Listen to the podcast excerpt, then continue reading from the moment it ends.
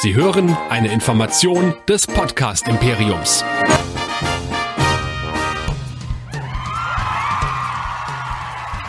Live aus den Nerd Studios in Düsseldorf. Ein Falke macht noch keinen Captain.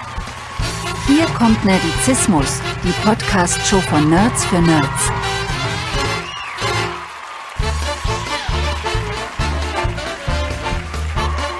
Heute mit Hero Nerds, dem Superhelden-Podcast. Und hier sind eure Gastgeber. Hier sind Chris, Lea und Michael. Montagabend, 21 Uhr. Herzlich willkommen zu Nerdizismus. Herzlich willkommen zu den Hero Nerds. Mein Name ist Chris und mit mir dabei in der Mitte Nerdizistin Lea. Hallo. Woo! Hi, hi, hi! MCU! Yeah!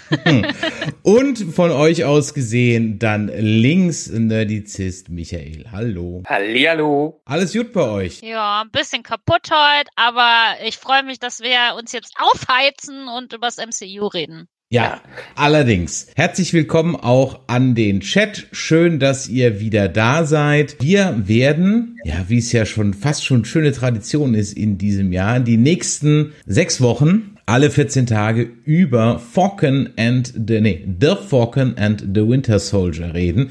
Über die zwei Artikel stolper ich jedes Mal, weil ich es äh, immer dachte, das heißt einfach Falcon and the Winter Soldier oder The Falcon and Winter Soldier. Aber nein, es ist The Falcon and the Winter Soldier. Die neue MCU-Serie auf Disney Plus, nachdem wir ja also schon WandaVision besprochen haben, geht's jetzt hier nahtlos weiter. Ja, eigentlich fast, wir hatten ein Making-of von WandaVision dazwischen. Genau. Und zack geht's jetzt weiter mit sechs Folgen. Und äh, bevor wir ein bisschen drüber sprechen, wer eigentlich dieser Falcon ist und wer der Winter Soldier ist und woher die alle kommen und warum die äh, in Bayern mit märkischen Kreiskennzeichen rumfahren, der Chat hat es schon gemerkt, ganz genau, werden wir nochmal vielleicht auch mal ein bisschen darüber reden, Michael, wo man denn mehr von uns hören könnte für alle die, die heute zum ersten Mal dabei sind. Sowas soll es ja auch noch geben. So was soll es geben. Schön, dass ihr heute dabei seid. Schön, dass ihr uns in dieser Serie folgen wollt. Schön, dass ihr danach auf nerdizismus.de geht, denn da kriegt ihr alle relevanten Links zu unserer ganzen Sendung, Serie und was auch immer wir machen. Nerdizismus, der Podcast für Nerds und Cosplayer. Heute in den Hero Nerds. Wir sind aber auch gerne mal bei Star Trek und Walking Dead und Co. unterwegs. Findet ihr alles auf der Webseite. Dort findet ihr auch alle Links, wenn ihr uns nicht sowieso schon über iTunes und Co. hört.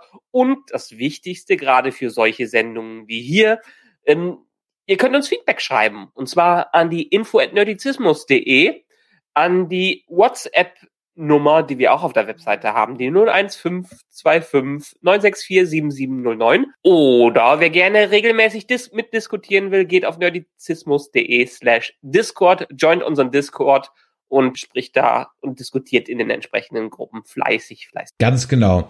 Und äh, da freuen wir uns natürlich immer über Feedback, ja. Und äh, wer, ich habe es in dem letzten Walking Dead ähm, äh, Podcast schon gesagt, da funktioniert das schon ganz gut. Bei Star Trek funktioniert das natürlich phänomenal, ja. Hier wäre es natürlich noch super, wenn wir von euch auch noch entsprechendes Feedback bekommen. Fangen wir mal an ähm, mit unserer kleinen Besprechung, Michael, bevor wir dann in dein Feed, in dein Recap einsteigen. Mal so ganz grob, mit wem haben wir es hier überhaupt zu tun? Wer ist denn überhaupt der Falke? Und der Wintersoldat. Wo kommen die denn her? Was machen die denn so? Muss ich die kennen oder kann das weg? Very German. Also ich würde mal sagen, wenn du die letzten Avengers-Filme nicht verschlafen hast, dann solltest du die kennen, oder? Michael. Ich habe nichts davon gesehen. Kann mir Ne? keiner sagen, dass da irgendwas, irgendwas Spannendes dabei ist. Nee, ähm, wir haben ja auch für, übrigens für alle Nichtwissenden, die sich auch gerne vorher einlesen wollen, hat Disney so eine kleine Serie Marvel Legends drin, wo irgendwie in ein paar Minuten zusammengefasst wird, was die Charaktere bisher gemacht haben. Es ist gerade nicht so viel im MCU. Der eine hat irgendwie 30 Minuten Sendezeit, der andere 48 Minuten, gehe ich gleich mal drauf Mhm. ein, aber ähm, der eine ist ein, der schwarze Sidekick von Captain America, muss man ja äh, sagen, wie viele schwarze Sidekicks in dem MCU dabei sind. Und der andere ist, äh, ja, der ehemalige Kumpel von Captain America, der dann zum Winter Soldier wurde. Ähm, mehr braucht man nicht sagen, weil mehr haben die eigentlich an Screamtime auch kaum gehabt. Ja, die, wichtig ist halt zu erklären, dass beide wichtige Bestandteile im Universum von Captain America sind. Der eine als sein Helfer in auf Missionen und der andere, man könnte auch fast schon sagen, als sein Love Interest. ja, ist das bin, in den Comics so? Na, also nicht wirklich. Also Steve und Bucky sind halt irgendwie so ein Herzenschip von mir. Deswegen, ich fand so wie Chemie, Frodo und Sam. Ja, genau, ungefähr so. Die beiden passen halt so unglaublich gut zusammen und die werden auch richtig hart romantisiert im Internet. Also von daher, ich kann das nur äh, nachvollziehen. Es wurde, es wurde ja lange Zeit gemunkelt, äh, dass auch davor schon, dass irgendwann, wenn äh, äh Chris Evans aussteigt, äh, Bucky Barnes der Nachfolger sein sollte, Sebastian Stan. Äh, hm. Werden wir vielleicht jetzt erfahren in dieser Serie. Ganz genau. Es geht ja. nämlich um das große Thema The Legacy. What happens to Captain America? Genau. Wer zuletzt aufgepasst hat, was war denn der letzte Stand davon? Falcon, also Sam Wilson, hat immer mal wieder Cap ausgeholfen in verschiedenen Situationen. Äh, Bucky konnte seine Gehirnwäsche einigermaßen gut überstehen und ja, hat zuletzt auch im Endgame geholfen. Äh, beide sind zu Staub zerfallen nach dem Infinity War und sind dann auch erst am Ende von Endgame wiedergekommen. Und ja, was war am Ende von Endgame? Steve hat seinen Job an den Nagel gehangen, sein Schild fast an den Nagel und hat ihn erstmal Sam übergeben, dass er jetzt sein Nachfolger werden soll im Geiste. Ganz genau. Und man hat ja auch in Endgame so gemerkt, ähm, dass Bucky so daneben stand und so genickt hat. Also der war voll damit einverstanden, dass Sam jetzt der neue Captain America ist. Und ja. auch das ist ganz wichtig für die Serie. Ja, genau. Tja, Was hattest du von den beiden noch im Kopf? Äh, was ich von den beiden noch im Kopf hatte, ja, ähm, im Grunde genommen vage Dinge. Also ich muss ganz ehrlich sagen, so diese ganze Winter Soldier Nummer und Bucky Barnes und so, das lief bei mir irgendwie so ein bisschen nebenher weil der auch so alle naslang eine andere Frisur hatte und äh, treue Zuhörer, treue, treue Zuhörer wissen es ja, dass ich so ein bisschen Gesichtsasperger hab. Ja, das heißt, also wenn Leute signifikant ihr Aussehen ändern, erkenne ich die nicht mehr. Ja, vor allem wenn sie sowieso so 0815 Gesicht haben, so ein amerikanisches Sunnyboy ähm, Highschool Quarterback Gesicht hat halt Sebastian Stan für mich, dann er erkenne ich die nicht mehr, so dass der im Grunde genommen für mich immer so pff, wer war das nochmal? Ach, der mit dem silbernen Arm, genau also von daher, ähm, dann habe ich auch, glaube ich, eine Weile gebraucht, um den äh, den Rhodes und und äh, ähm, und den Sam Wilson noch auseinanderzuhalten. Vor allem, wenn die nicht zeitgleich in einem Film auftreten. Ich so, Moment mal, war der andere nicht irgendwie erst mit dem Iron Man Suit unterwegs? Jetzt hat er diesen Fall. Ach nee, ach, das ist gar nicht der gleiche. Ah, okay, alles klar, ja. Das war also immer so so einfach solche Charakter für mich, die immer die liefen so unter ferner liefen, ja. Deswegen war ich überrascht, als es dann angekündigt wurde, dass es von denen dann auch sogar noch eine eigene Show gibt. Jetzt äh, haben wir ja äh, und ich hatte es, und da seid ihr ja ganz übel auf mich eingesprungen, habe ich ja bei WandaVision schon gesagt, dass ja eigentlich jetzt mal, und ich bleibe bei meiner MCU-Darstellung, auch wir hier wieder eine Serie kriegen von der zweiten Garde. Das war ja bei WandaVision auch so. Ja, ihr habt gesagt, die Scarlet Witch ist in den Comics überhaupt keine zweite Garde, aber in den MCU-Filmen ist sie es nun mal schon, allein schon von der Screentime her. Das hat sich natürlich jetzt mit WandaVision dramatisch geändert und dann kam jetzt hier dieser Trailer für diese Serie. Und dann habe ich mir den Trailer so angeguckt und habe mir gedacht, ah ja, das ist jetzt so die sichere Bank. Das fühlt sich so an ja. wie so ein ganz normaler MCU-Film. Das ist halt viel Popom und Schießerei. Ja, und dann schauen wir mal. Dementsprechend war ich jetzt, was meine Vorfreude anging, jetzt auch nicht so super hyped um die ganze mhm. Ja.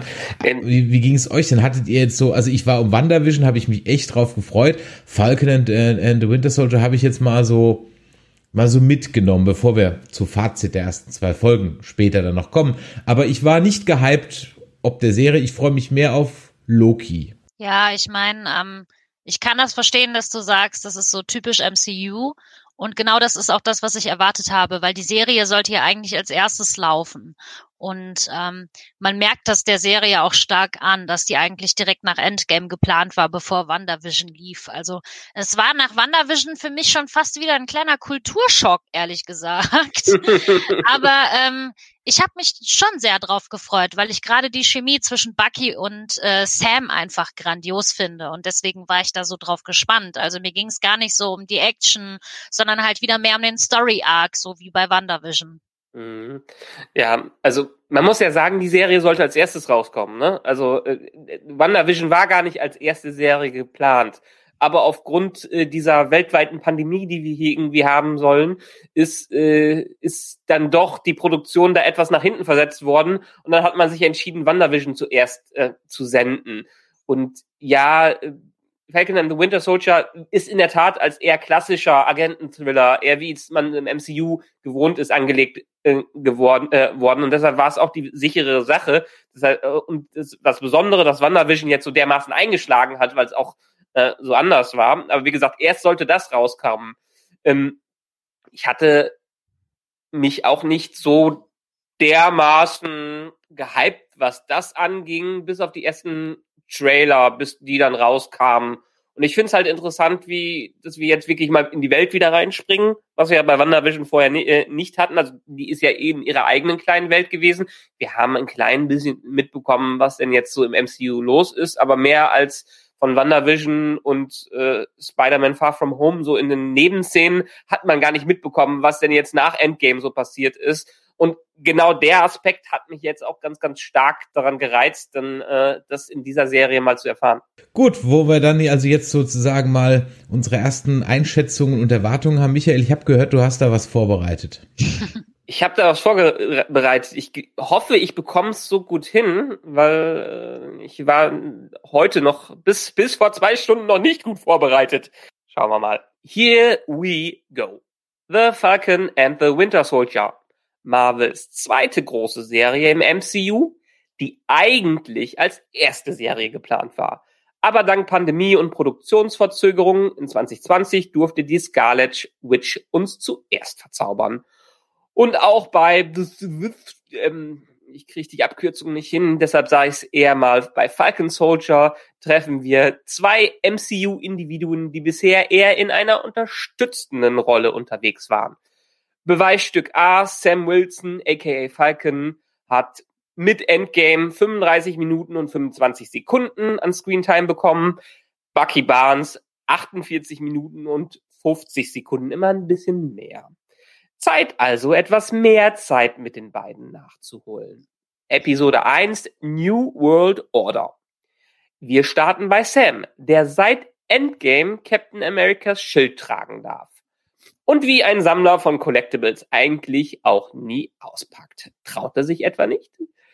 Das ist für die ersten zehn Minuten vollkommen egal, denn das klassische MCU ist zurück und das heißt viel Action, wenig, wenig Handlung. Ihre Mission, stoppen Sie die Terroristen im tunesischen Staatsgebiet, retten Sie einen Verbindungsoffizier und bitte ohne aufzufallen und bevor die Halunken über die libysche Grenze entwischen können. Wie in jedem guten Actionfilm geht Plan A nicht auf. Falken fliegt, Helikopter explodieren, Red Shirts fallen vom Himmel, die Terroristen entkommen, aber zumindestens ist eine Geisel gerettet. Ist auch hier egal. Das Wichtige für den Zuschauer ist nur, Falcons Skillset wird gezeigt. Ein neuer Sidekick wird in Form von Lieutenant Torres eingeführt und die Effekte sind geil. Und leider auch in den ersten zehn Minuten viel imposanter als alles, was wir im Endkampf von WandaVision so gezeigt bekommen haben. Können wir sicherlich gleich nochmal drüber reden. Sam und Torres treffen sich zum Rebriefing und kleinen Reparaturen in einem Café in Tunesien. Damn you, MCU. Wie sehr wünschen wir uns alle mal wieder in einem Café bei gutem Wetter zu relaxen. Torres expositioniert für Sam und die Zuschauer den vorläufig neuen Gegner der Serie, die Flag Smashers. Die wollen alles wie vor dem Blip. Also die Welt deprimiert mit Kumbaya. Ach, und etwas 2020 ist auch mit drin. Verschwörungsideologien. Wo finden wir sie heute nicht? Cap ist der neue Mann im Mond. Yippie! Dann wieder zum Länderhopping was jeder gute Agenten-Thriller haben muss. Fast Travel nach Washington, wo wir Sam treten müssen, als er Caps Schild an das Smithsonian Museum abgibt. Von Selbstzweifeln geplagt möchte er nicht die Verantwortung tragen und Steves Nachfolger werden. Irgendeine Plotreise musste diese Serie ja haben. War Machine, Rhodey versucht es Sam noch auszureden, klappt leider nicht. Schnitt in ein Winter Soldier Flashback. Der Zuschauer muss schließlich daran erinnert werden, dass Bucky 60 Jahre lang böse war und auch vor unschuldigen Zeugen nicht Halt gemacht hat. Kenner vom filmischen Gut werden recht schnell erkennen, dass wir hier ein storytechnisch wichtiges Flashback sehen und in einem wiederkehrenden Albtraum von Bucky sind. Der ist mittlerweile in Therapie, die gute alte Psychotherapie. Oder eher Verhaltenstherapie? Äh, ich weiß es gerade nicht. Das ist Teil der Bedingungen für seine Begnadigung. Universum retten hat nicht genügt. Ach, und es gibt ein paar Regeln. Regel Nummer eins, you can talk about Fat Club. Äh, ach nee, Regel Nummer eins, nicht Illegales machen. Regel Nummer zwei, niemanden verletzen. Regel Nummer drei, jede Person, die er hinter Gitter bringt, muss er sagen, ich bin der Winter Soldier, ich bin Bucky, ich muss dich jetzt festnehmen. Klar, dass er davon nichts einhält. Äh, das sehen wir am Beispiel einer ehemaligen Hydra-Agentin, jetzt Senatorin, die er enttarnen soll. Frau Doktor, seine Psychologin, Psychologin, verschreibt aber auch Resozialisierungsmaßnahmen. Geh raus, treff dich mit Menschen. Äh, Bucky interpretiert das als Geh raus, triff den Vater deines unschuldigen Opfers aus deinem Albtraum und sage ihm nicht, wer du bist, selbst wenn dieser dir ein Date beschafft, welches du dann leider etwas vermasselst. Schnitt, Schnitt nach Louisiana, wo wir Sams Schwester treffen und endlich etwas mehr über ihn erfahren.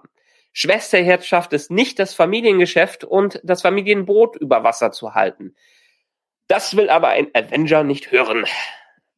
Aber das wiederum ist Captain Kapitalismus bei der Bank egal. Als B-Liga Avenger kannst du Autogramme und Selfies auf Comic-Cons verkaufen. Ein Kredit bekommst du aber deshalb nicht. Vor allen Dingen nicht, wenn Tony Stark seinen Mitarbeitern scheinbar nicht einmal mehr den Mindestlohn gezahlt hat. Äh, das kriegt man dafür, dass man zu Rauch verpufft. Sams Sidekick stalkt währenddessen die Flex Smashers bis in die Schweiz. Dass die Schweizer übrigens kein Deutsch sprechen können, will uns Marvel wohl mit den Statisten dieser Szene klar machen. Die Flex Smashers nutzen ein Relikt der 2000er und entkommen mit der Beute eines Raubzugs mit Hilfe des guten alten Flashmobs. Und Torres bekommt den Po versohlt, als er einen Flex Smasher mit Superkräften aufhalten will.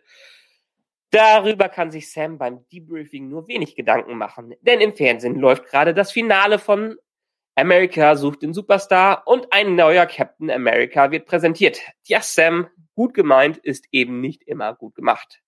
Episode 2, The Star Spangled Man. Yay, Cap ist zurück. Er wurde nur neu gecastet. Das kommt uns irgendwie bekannt vor. In Form von John Walker, der ab jetzt den berühmten Schild tragen darf und auf Propagandatour geht. Auch John Walker hat einen schwarzen Sidekick, wie fast alle MCU-Helden der ersten Garde. Diese und die letzte Episode sind ja nicht gerade subtil, was die Kritik am systemischen Rassismus in den USA angeht. Aber vielleicht ist das auch die Art und Weise, wie der durchschnittliche Disney Plus Zuschauer aufgeklärt werden muss. Wer weiß, hierzulande bekleckern wir uns ja auch nicht gerade mit Ruhm, was das Thema angeht. Zurück zu Cap Walker. Den kennen die Comics-Fans als Super Patriot. Und was das bedeuten mag, besprechen wir sicherlich gleich noch. John darf auf jeden Fall erstmal den Musterknaben geben und Uncle Sam in der Medienwelt vertreten bei Auftritt in Good Morning America. Übrigens auch Teil von Disneys Sender ABC in den Staaten.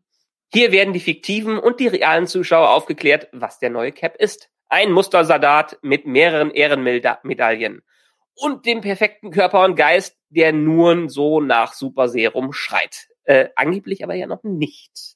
Wie viel Zeit ist eigentlich seit letzter Woche vergangen? Mit Steves Schild hatte er ja ganz schön viel Zeit, äh, sich äh, schon zu üben. Ne? Das fragt sich auch Bucky und stattet Sam einen Besuch ab, um sich abzureagieren.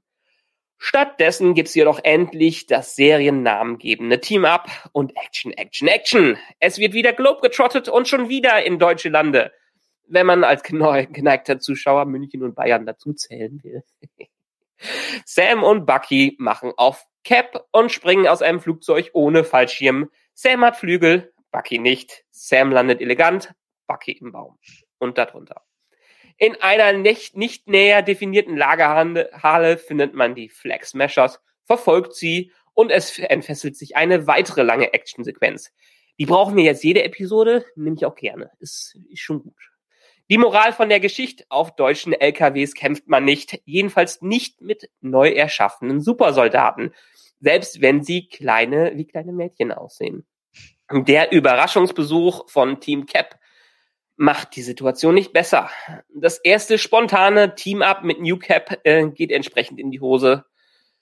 Auf den anschließend sehr unglücklichen Rekrutierungsversuch von Walker haben weder Sam noch Bucky Bock. Meanwhile, die Flex Smashers können untertauchen und haben wunderbare deutsche Namen wie Carly Morgenthau. In Baltimore lässt Bucky eine Bombe platzen, um hinter das Geheimnis des erneuten Super, der erneuten Super Soldiers zu kommen. Wir lernen Isaiah Bradley kennen, einen Korea-Veteran und einen schwarzen Super Soldier. Der ist aber pisst und will nicht helfen. Schließlich hat ihn Hydra unter dem Banner von Shield 30 Jahre lang eingesperrt und an ihm rum experimentiert und gefoltert. Es folgt ein weiterer, wenig subtiler Versuch, das Thema systemischer Rassismus in die Folge zu integrieren. Die Cops tauchen auf und nehmen Sam nur nicht fest, äh, weil Bucky sie darauf hinweist, dass sie hier einen Avenger vor sich haben. Tiefer wird auf das Thema nicht wirklich eingegangen, denn die Polizei hat zwar nicht für Sam, aber für Bucky einen Haftbefehl, hat sich dieser doch nicht an seine Therapie und nicht an die Therapiepläne gehalten. Schon mal wieder alle Regeln gebrochen. New Cap to the rescue, der dafür sorgt, dass Bucky nicht hinter Gittern sitzen bleiben muss. Warum Sam und Bucky trotzdem äh, zusammen in Therapie müssen, habe ich leider noch nicht ganz verstanden. Verzeihe ich aber gerne, äh, weil die Paartherapieszene einfach wirklich zu gut war. Neues bringt sie uns aber auch nicht wirklich über unsere beiden Propagist, äh, Pro, äh, Protagonisten. Äh, egal. Äh, New Cap versucht es nochmal mit der Rekrutierungsstrategie. Als das wieder nicht greift, zeigt John Walker, dass er ein echter Army ist. Wer nicht für mich ist, der ist gegen mich. Gut, wir haben auch nur sechs Folgen dieser Serie. Muss eben schnell gehen. Meanwhile in Germany. Ach nee, jetzt sind wir in der Slowakei. Ähm, ich komme gerade nicht mehr ganz mit. Jedenfalls äh, die Flash Smasher, Flag Smasher Supersoldaten werden verraten, müssen schnell abhauen. Ein Flag Smasher geht drauf. Warum, wieso, weshalb? Noch keine Ahnung. In den Staaten bereiten Sam und Bucky das nächste große Cameo dieser Serie vor. Sie brauchen jemanden, der mehr über die Hydra-Experimente mit dem Superserum weiß. Dieser jemand sitzt in einem Hochsicherheitstrakt und heißt Daniel Brühl, äh, nee, Semo. The End. Woo! Vielen lieben, vielen Also es war Dank. sarkastischer, als ich es gefunden habe, äh, mal vorher gesagt. Ich fand die beiden Folgen recht gut, aber was wir am Anfang von WandaVision gesagt haben, trifft eigentlich wahrscheinlich auf diese Serie noch mehr zu. Das ist so ein Ding, was sich am besten eigentlich bingen lassen würde. Ja, voll.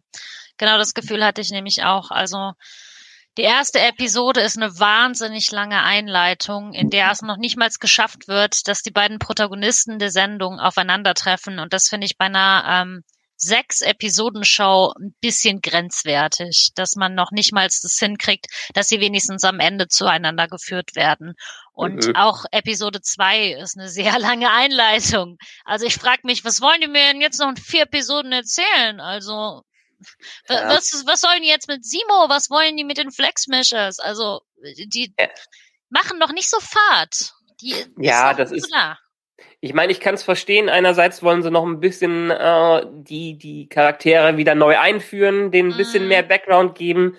So viel neue Infos bekommen wir aber ja letztendlich auch gar Richtig, nicht. Also es ist so ein bisschen halt. der Status quo mit der Familie von Sam. Okay, das ist ein nettes Gimmick, um noch mal ein bisschen zu zeigen, wie es denn gerade äh, so auf der Welt aussieht und so. Aber Bucky kriegen wir ja außer dem der Side Story mit äh, seinem Opfer und dem Vater fast fast gar nichts mit. Ja, und das ist so ein bisschen, was mich gestört hat tatsächlich, dass es sehr viel ähm, repetitiv ist einfach. Ne? Äh, wird nochmal erzählt, ja übrigens, Bucky hat ein Trauma, übrigens, Bucky war halt böse. Also das mit Sam fand ich tatsächlich auch alles interessant, aber die Bucky-Szenen hätte man sich eigentlich auch ein bisschen sparen können. Das Einzige, was wirklich interessant war, war seine Therapie. Ja. Dass er das halt wirklich jetzt machen muss und da auch hingeht und so. Also ich brauche für Bucky bei Weitem nicht auch noch einen weiblichen Love Interest in dieser Serie. Es ist für mich einfach zu viel. Wird's, glaube ich, auch letztendlich nicht sein. Ähm, Hoffen wir es. Ja, das ist. Ich meine, ich, ich, ich fand die Therapieszenen hätte ich auch äh, gern mehr von mitbekommen. Vor allen Dingen, vielleicht hätte er sich ja in der ganzen Zeit mal ein bisschen mehr geöffnet gegenüber ja, richtig, seiner Therapeutin. Halt, hat er ja aber auch nicht. Und das war so ein bisschen schade an dieser ganzen Situation, ja. ne? Ja. Das ist eigentlich stuck in the um, same universes. Ja. Und dafür braucht es dann halt für mich nicht eine so lange Einleitung, wie die Serie halt hatte. Also für mich waren das jetzt zwei Episoden, die hätte man durchaus in eine quetschen können. Also mhm. da wurde nicht viel erzählt. Also ich finde es zum Stimmung aufbauen, finde ich es ganz, genau. ganz gut und ich, ja, ja. ich hatte ich hatte auch Spaß. Ich meine, allein, allein für die Actionsequenzen war es wert. Und äh, stimmt ihr mir dazu, dass die Effekte direkt mal viel besser aussahen als in WandaVision? Oh, fand ich nicht, dass die wenn, viel besser nicht, aussahen. Ich wollte gerade sagen, wenn es nicht gerade Hubschrauber sind, der sah nämlich mal mega scheiße aus. Ja, Da kann definitiv kein Geld der Filmförderung reingeflossen sein. Wie übrigens überhaupt kein Geld der Filmförderung Berlin-Brandenburg da reingeflossen ist, was mich sehr wundert, weil normalerweise in jeden Scheiß Geld der Filmförderung Berlin-Brandenburg reinfließt. Ich habe mir extra die Endcredits komplett angeguckt. Es wurde auch nicht in Bayern gefilmt, ähm, was bei der ersten, was bei der ersten ähm, äh, äh, Sequenz oder beim ersten Einstellung auf der Autobahn noch völlig offensichtlich war, dass das nicht Bayern ist oder auch in Österreich sieht das so nicht aus. Später haben sie es ja dann noch halbwegs ganz gut hingekriegt. Da fand ich die Szene ganz schön, als der Kampf dann vorbei ist auf den zwei LKWs und die zwei dann so irgendwo bei, was weiß ich, Trochtelfing oder so dann aussteigen und bei der Frau Windschneider jetzt, jetzt in die Pension zur Übernachtung gehen, ja. Habe ich mir mal so weitergesponnen, ja. Wie ich überhaupt bei einigen Stellen ähm, äh, dieser Serie da mal so ein bisschen weitergesponnen habe, weil also es war okayisch, aber halt auch nicht mehr. Also es war, ja, Punkt. Also ich war wirklich so ein Ticken, ich sag mal vielleicht auch, weil ähm, WandaVision die Latte doch ziemlich hoch gesetzt ja. hat, muss man ganz ehrlich sagen, war, ist es unglücklich, dass das jetzt als zweites kam. Absolut. Denn ich sehe es Wäre genauso. das als erstes gekommen, hätte man gesagt, ah ja, ist in Ordnung. Und dann kommt WandaVision und so, wow, hat er mal einen draufgesetzt, ja. Und jetzt hast du halt im Grunde genommen die Situation, dass du die, die Messlatte jetzt sehr hoch gesetzt hast. Und zwar das Finale jetzt mal außen vor, nicht nur vom Storytelling her, sondern dann eben auch natürlich, man hat sich mal was getraut. Und mhm. ähm, hier muss man halt ganz ehrlich sagen, das ist wirklich, ja, man könnte es im Grunde genommen vergleichen mit The Force Awakens. Das ist halt so, play it safe und bloß nichts riskieren. Ja, mm. auf gar keinen Fall irgendwas riskieren und zwar auf keiner Ebene. Weder Dialoge, Story, Kamera, irgendwas, bloß nichts riskieren. Und da war ich dann natürlich enttäuscht. Klar, wie gesagt, ähm, dadurch, wenn andersrum gewesen wäre, wäre das jetzt nicht so. Aber es ist halt nun mal so, wie es ist. Und ähm, ja, von daher war ich äh, äh, ein bisschen irritiert und fand es dann halt, ja, underwhelmed würde man im Englischen sagen. Und ja. ähm, aber ich meine, immerhin, äh, Anna Ermakova spielt auch wieder mit, also von daher. Ah nee, das ist. Ja. Ich, ich, ich glaube, ähm, ich glaube, wir müssen uns wirklich mehr hier drauf einstellen wie bei einem Film. Also das ist jetzt so ungefähr der erste Akt, den wir gesehen haben, mhm. mit ein bisschen Action dazwischen und einer langen Einführung. Ich kann mir vorstellen, dass es, dass es schon ziemlich episch zum Schluss werden wird. Ich weiß noch nicht, wo es hinge äh, hingeht, weil viel haben wir jetzt im Trailer gesehen, was wir jetzt in diesen beiden Episoden mitbekommen haben. Aber äh, wenn sie jetzt schon in den ersten beiden Episoden solche zwei Action-Szenen raushauen, dann wird da sicherlich noch ein bisschen was Großes kommen oder man, wir werden wirklich enttäuscht. Nee, das glaube ich nicht. Also man merkt ja auch total, dass die so sowas von auf Action gehen und so ein paar witzige Dialoge und so. Aber wie du auch schon eben gesagt hattest, ich finde es wahnsinnig schade, dass äh, das Thema Rassismus immer nur so aneckt. Die versuchen Ja. immer so ganz leicht, ja, und jetzt versuchen wir das mal so. Dabei ähm, ist das ein riesiges Thema in den Comics, wenn man mal bedenkt, dass ähm, Sam, als er Captain America sein soll, von vielen Leuten gehasst wird, weil eben ein schwarzer Captain America kann so nicht existieren in der Welt. Ne? Ja, Ähm, ja. Das finde ich äh, schade, dass das noch nicht so ausgearbeitet ist. Das hätte ich mir mehr gewünscht noch. Da hätte man halt wirklich die Chance gehabt, in dieser Serie ganz stark drauf einzugehen, weil Nein. wir einfach den schwarzen Hauptcharakter haben, der den Schild tragen soll. Ich meine, am Ende wird er ihn wahrscheinlich tragen. Darauf, Ja. darauf wird es ja hina hinauslaufen.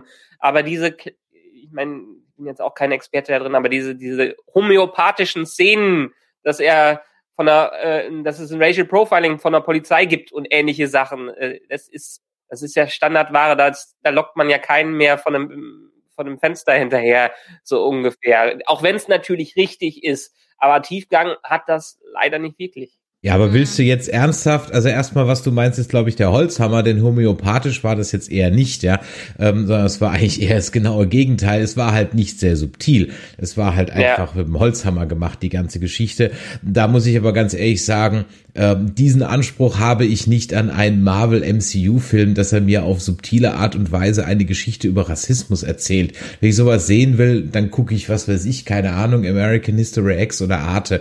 Also den Anspruch habe ich nicht. Das ist fürs Mainstream-Popcorn-Publikum und das muss einfach bei jedem Deppen am Ende in der letzten Reihe auch noch ankommen und dann haust du da das mit dem Holzhammer drauf. So, also von Ja, daher, ja- damit habe ich jetzt überhaupt gar kein Problem. Und das, ist, ähm, das, das ist ja leider, was so schade ist, was wir gerade gesagt haben, weil ich habe die Comics jetzt nicht äh, nicht gelesen, aber wenn äh, wenn du wenn du sagst, dass es viel tiefer in den Comics äh, behandelt wird, was ja, Ja. auch gerade im Comic-Universum oder gerade an der Com- Comic-Fanbase ein ganz ganz ganz ganz großes Problem äh, Problem auch ist. Das wäre ja die Chance gewesen, sowas ja, aber du hast doch, du hast doch, du hast, du hast doch das, du hast doch das Bild ab jetzt dafür. Du hast diesen alt-right ähm, äh, Captain America mit John Walker, der schon in den Comics so ist, ja. Ähm, äh, du hast äh, im, im Grunde genommen hast du ja da die die absolut das schon schon dieses eine Extrem, auch seine Inszenierung als Highschool, College, Quarterback Typ, bla, ja, ähm, der Traum jeder amerikanischen Schwiegermutter, ja, und so weiter und so weiter. Ich meine, am Ende des Tages hat der ja im Internet mehr Hate abgekriegt als alle anderen, ja. Ähm, Und ich muss ganz ehrlich sagen, als ich die erste Einstellung von ihm da gesehen habe, habe ich auch gedacht, das ist ein Scherz, oder? Wie sieht der Typ denn aus, ja? Und die Memes, die waren ja ähm, keine drei Sekunden später schon auf Twitter. Entweder war es der alte Opa aus Ab, mit dem es verglichen wurde, oder diese lustigen äh, verzerrten Oma-Bilder, die man so von Postkarten kennt, äh, you name it, ja. Der hat ja allein schon, da hat ja der Schauspieler richtig Hate abgekriegt. Da wusste ich als MCU-Gucker ja noch gar nicht, worauf die, die Rolle hinaus soll, ja.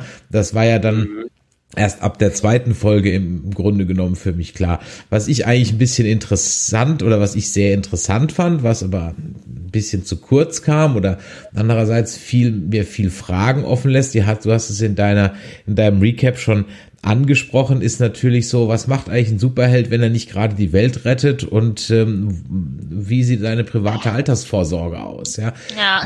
Kriegt, kriegt er eigentlich ein Gehalt oder wie es der Banker halt eben fragt, äh, what do you do for a living, ja? Also, ähm, womit verdienst du eigentlich dein Geld? Ähm, dafür hätte ich Ja, dann da- durchaus die ersten, die erste Folge mal genutzt. Also im Chat muss man auch äh, sagen, wird es durchaus anders gesehen. Ja, also hier äh, schreibt der Limik zum Beispiel, dass er das nicht so sieht wie wir. Ja, ähm, eine Folge Einleitung, in der zweiten Folge wird direkt die Story vorangetrieben. WandaVision hat dafür drei Folgen Einleitung gebraucht. Ja, ähm, ja, gut, beim einen wird halt eine Mystery Box aufgebaut, deswegen zähle ich ehrlich gesagt die, die, die, ähm, kann man eigentlich bei, bei WandaVision meiner Meinung nach gar nicht so von der Einleitung in dem Sinne sprechen, Nee, sondern für mich gab es halt da gar keine Einladung. Genau, ist richtig. So. Ist- WandaVision war sofort, du bist drinne und du rätst mit und Genau. du hast diese tausend Dinge, die jetzt passieren könnten und du bist die ganze Zeit am Rätseln. Richtig. Ja. Und hier bin Es ich halt ehrlich gesagt nicht sonderlich am Rätseln. Bei WandaVision war es eigentlich eher ein ungewöhnlicher Einstieg, der es Total. wahrscheinlich für den Mainstream problematischer gemacht hat. Gerade mit zwei Schwarz-Weiß-Folgen in einem Humorstil anzufangen, der nicht mehr äh, modern ist, äh, war ja dann auch dann die Herausforderung. Ähm, aber ich stimme, ich stimme hier dem Chat so ein bisschen zu. Ich fand es jetzt, also ich würde es auch gar nicht so kritisch sehen. Ich fand, wie gesagt, für mich war viel Atmosphäre aufbauen in diesen zwei Folgen. Und aber ich glaube auch, dass man, wie gesagt, das Ganze sehen muss, wenn es jetzt so weitergeht, dann frage ich mich, okay, dann hätte es die ersten zwei Episoden äh, nicht gebraucht. Ich mutmaße aber jetzt, dass es so langsam immer mehr an Fahrt aufnimmt und dann ist es ja äh, ähnlich, wie wir es zum Beispiel von Agenten zu lernen gewohnt sind. Ja, ich denke auch, dass das sich jetzt noch ein bisschen tun wird, weil ich kann mir auch nicht vorstellen, dass das jetzt so weitergeht. Ich ja. denke, das wird jetzt noch richtig krass mit der Action und dann wird noch ein bisschen mehr erzählt. Also und auch es muss ja irgendwo mit der Chemie zwischen Bucky und Sam hingehen. Ne? Von die hassen sich, muss vielleicht eine Freundschaft entstehen oder sowas. Ja. Also auch schön, das wusste ich nicht. Das ist der, der, der John Walker spielt, der Sohn von Kurt Russell und Goldie Hawn. Oh, wusste ich auch noch nicht. Okay. Daher das Kinn wird geschrieben.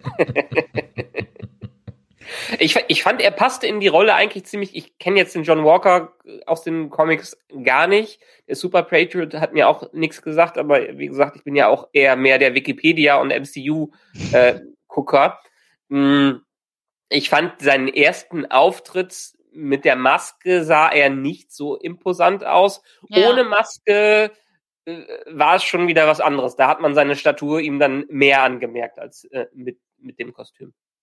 Absolut, ja, wie gesagt, ich dachte beim ersten Mal, ja, ich dachte beim, ich dachte bei der ersten Einblendung, das ist ein Scherz.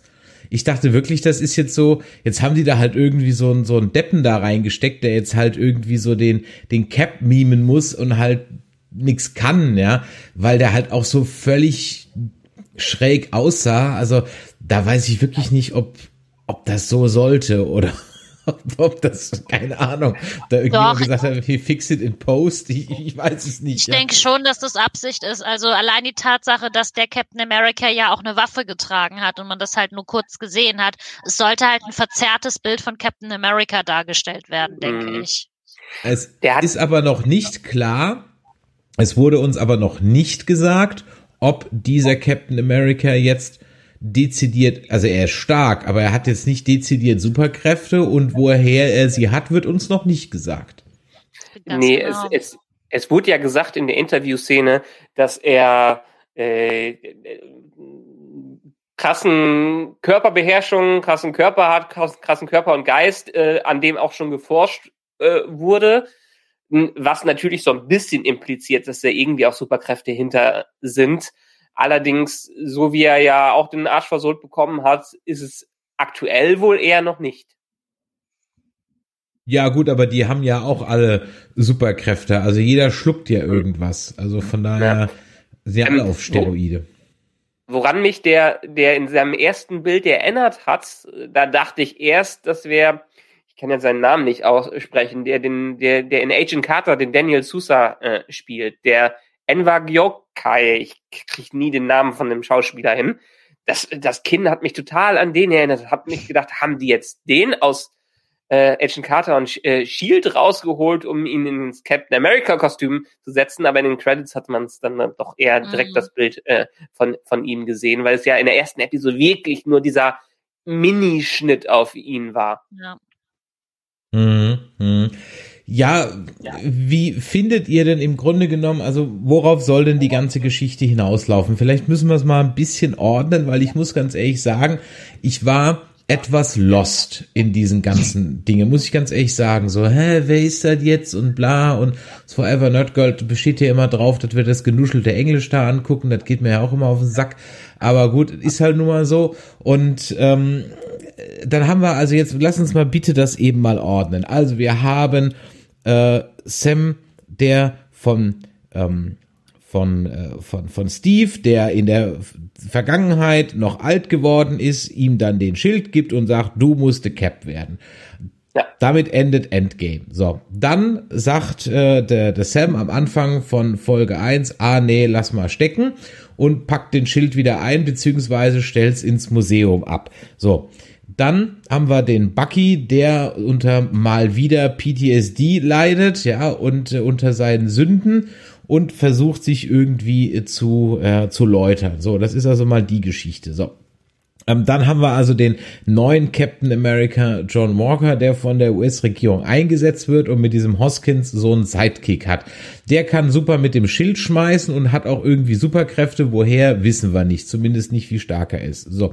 Und dann haben wir eben die Flag Smashers mit ihrer Anführerin Carly Morgenthau. Okay, gut, ist ein Name aus den Comics, ja, Gender Swap, ich war Karl Morgenthau, alles gut, aber da habe ich erstmal so, als ich den Namen gelesen habe, so Carly Morgenthau. Okay, super, alles klar. Und ähm, die verticken also Zaubertrank. So, Ja. den, so, den sie, wie der Chat schreibt, von einem, wahrscheinlich von einem Typen namens Power Broker kriegen. So, jetzt weiß ich aber noch, dass ja, und das sehen wir ja am Ende, dass äh, der, der Daniel, der Brühl, der darf ja auch wieder mitspielen, ja. Ähm, die, die, die, die männliche Ausgabe von Diane Krüger, wenn du mich fragst. Und ähm, der war ja als äh, völlig äh, blasser Baron Samdi gegen Superkräfte. Richtig? Ja. Simo Also- wollte ja Fast. Superkräfte abschaffen. Genau, also, haben wir ein.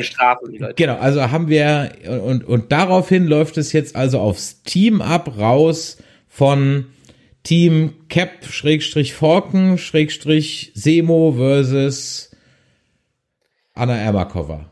Richtig. Ja, dummerweise haben uns ja zumindestens die, die Poster und alles Mögliche ja ein bisschen schon gespoilert, was die, was die Richtung an, angeht, weil ich weiß nicht, habt ihr die Poster im Kopf auch von Daniel Brühl als äh, Simo? Nee, tatsächlich Nee. gar nicht.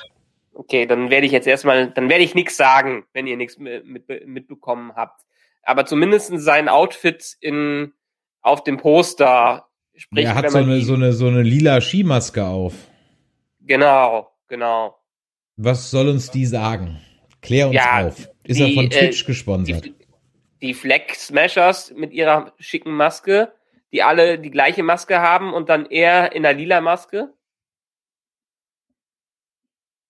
Das kann ja Was? eigentlich nur, nur heißen, dass er der Obermotz von denen ist und seine Fäden zieht. Um ehrlich zu sein, habe ich da jetzt, ist das für mich keine lila Maske, die die Smack Flag Smashers aufhaben. Nein, nein, nein, die, die, ha- die haben eine Standardmaske wie die Soldaten von dem und der hat halt eine andere Farbe, weil er dann das Oberhaupt ist. Daraus, daraus Okay, habe ich das. ja. da Sehe ich ich, das seh, also sehe ich null, sehe ich überhaupt nicht da drin. Also kann sein, aber sehe ich gar nicht drin. Also, nö. Okay.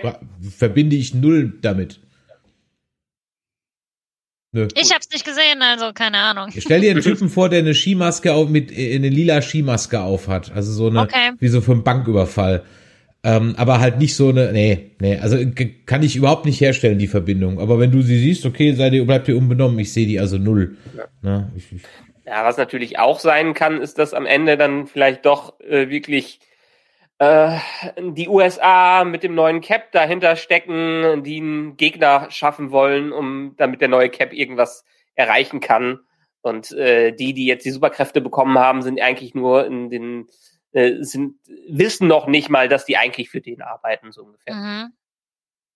hm. Das Ja, wäre gut. so der typische Thriller-Verlauf. Das kann natürlich sein. Ist denn der, der, der, der, der Baron Samdi hat aber mit Hydra nichts mehr zu tun? Naja, er hat ja das Wissen von äh, Hydra, der Semo. Aber ja, ja, aber er kann halt aktuell ja auch nichts machen, weil er festsitzt. Ja, in Berlin in Quarantäne. Ja, äh, das, das wollen wir, ich meine, das ist ja das Typische, was wir auch ähnlich wie bei Loki im Avengers-Film hatten. Er sitzt im Gefängnis, aber äh, ist trotzdem noch im Hintergrund aktiv. So könnte ich es mir denken. Mich würde ja mal Ja. interessieren, ob es wirklich auf der Welt irgendwo Plexiglas-Gefängnisse gibt. Weil jeder Superschurke sitzt immer hinter Plexiglas. Ja. Ähm, würde ich mir echt mal interessieren. Vielleicht haben wir ja unter unseren Zuhörern mal ein paar Justizvollzugsbeamte, ja, und äh, äh, können uns ja mal sagen, ob es wirklich äh, Glas, Glaskäfige irgendwo gibt oder ob das einfach nur ist. Außer Hannibal Lecter, der nicht, der sitzt in einem, der ist, doch, doch, der natürlich auch, natürlich Hannibal Lecter auch, da habe ich es zum ersten Mal gesehen. Ähm, ja, ihr merkt schon, ähm, ich, I'm not so impressed, ja, ich habe es geguckt, aber ich habe es auch ehrlich gesagt eher konsumiert und es war definitiv auch nach der zweiten Folge kein ich will jetzt wissen, wie es weitergeht, Gefühl und ihr habt es vorhin schon gesagt, ah, lass einen zweieinhalb Stunden Film draus machen und dann gucke ich mir das als Film an. Von mhm. mir aus auch als Zweiteiler, zweimal zwei Stunden. Aber jetzt so jede Woche, hm, hm. Also ich war auch so ein bisschen so, hm, ja, bin mal gespannt, wie es weitergeht, aber ich war jetzt nicht so hyped wie bei WandaVision, wo ich jede Woche dachte, oh mein Gott, das ist das größte Highlight der Woche. Ich freue mich da so krass drauf. Genau, eben, ja. Ich erhoffe mir einfach nochmal wieder so einen, so einen Winter Soldier ähnlichen Twist. Ja, das wäre schön. Mit Hydra und Shield. Das, das würde dem ganzen Fahrt angeben, äh, Fahrt geben und würde, ich meine, der Winter Soldier hat ja auch als Captain America Film äh, das MCU neu geordnet. Ja. Und die Karten neu gemischt. Und das würde ich mir dann auch für die Serie äh, wünschen. Und ich glaube, da ist noch einiges an Potenzial. Und wie gesagt, das muss man wahrscheinlich am Ende, äh, am Ende bingen und darf es nicht als Einzelepisoden pro Woche, pro Woche betrachten. Ähm, mm, ich kann mir auch gut vorstellen, dass es gebinged ein bisschen besser rüberkommt. Ja. Alleine schon, also nach dieser ersten Folge dachte ich so, pff, ja toll, jetzt sind die noch nicht mal zusammen. Irgendwie ein bisschen langweilig so, ne? Und dann in der nächsten Folge waren sie endlich zusammen, aber dann hat die Story halt für mich nicht richtig Fahrt aufgenommen. Da war der Fokus auf, das sind unsere Backstories und das ist jetzt so vielleicht, äh, in welche Richtung es geht, aber es war halt noch nicht, zack, hier sind wir jetzt und jetzt wird abgeliefert, sondern echt so ein bisschen, ich muss erstmal in Stimmung kommen. Mhm. Setzt sie vielleicht ein, die Superheldenmüdigkeit, von der wir seit Jahren reden? Glaube ich nicht. Ich glaube, das wird noch richtig cool, aber das wird's wahrscheinlich erst in der vierten Folge. Mhm. Ja. Fürchte ich fast. Also, die lassen sich so viel Zeit, das ist unglaublich bei sechs Episoden. Ja. Irgend, irgendwann wird auch dieses Genre den Weg des Western gehen, aber jetzt, glaube ich, ist noch nicht die Zeit dafür sagt derjenige, der bei unserer Filmklassiker-Stream gesagt hat, dass er noch nie in seinem Leben einen Western gesehen hat, ja. Das, das stimmt ja gar nicht. Ich habe nie die Klassiker gesehen. Ja, also hast du keinen Western gesehen. Die Leute von der Shiloh Ranch und rauchende Colts zählt nicht, ja. Zählt auch der Schuh des Manitou? bei dem ich mich frage, ob man ihn überhaupt lustig finden kann, wenn man nie die Winnetou-Filme gesehen hat. Ja, kann man. Ja. Okay, gut. Kann man. Ähm, Im Gegensatz zu den anderen Bully-Filmen, die leider nicht mehr so komisch waren. Ja. Ich meine, jetzt, jetzt haben, ich meine, wir haben über die Episoden geredet und äh, was wir uns vorstellen. Äh, habt ihr noch Lust, kurz über Justice League zu reden? Ich weiß ich ja nicht. nicht gesehen. okay, hast du auch nicht gesehen. Schade. Okay. Ja, ähm, können wir vielleicht äh, im, im, Anschluss machen. Ihr könnt ja mal in den Chat schreiben, ob wir ähm, noch eine kleine extra halbe Stunde dranhängen sollen, der Michael und ich, um noch über Justice League und den Snyder Cut zu reden. Ja, dann gibt's es für alle Podcast-Hörer sozusagen nach dem Abspann noch mal als kleines Hidden Hidden Track hinten drauf.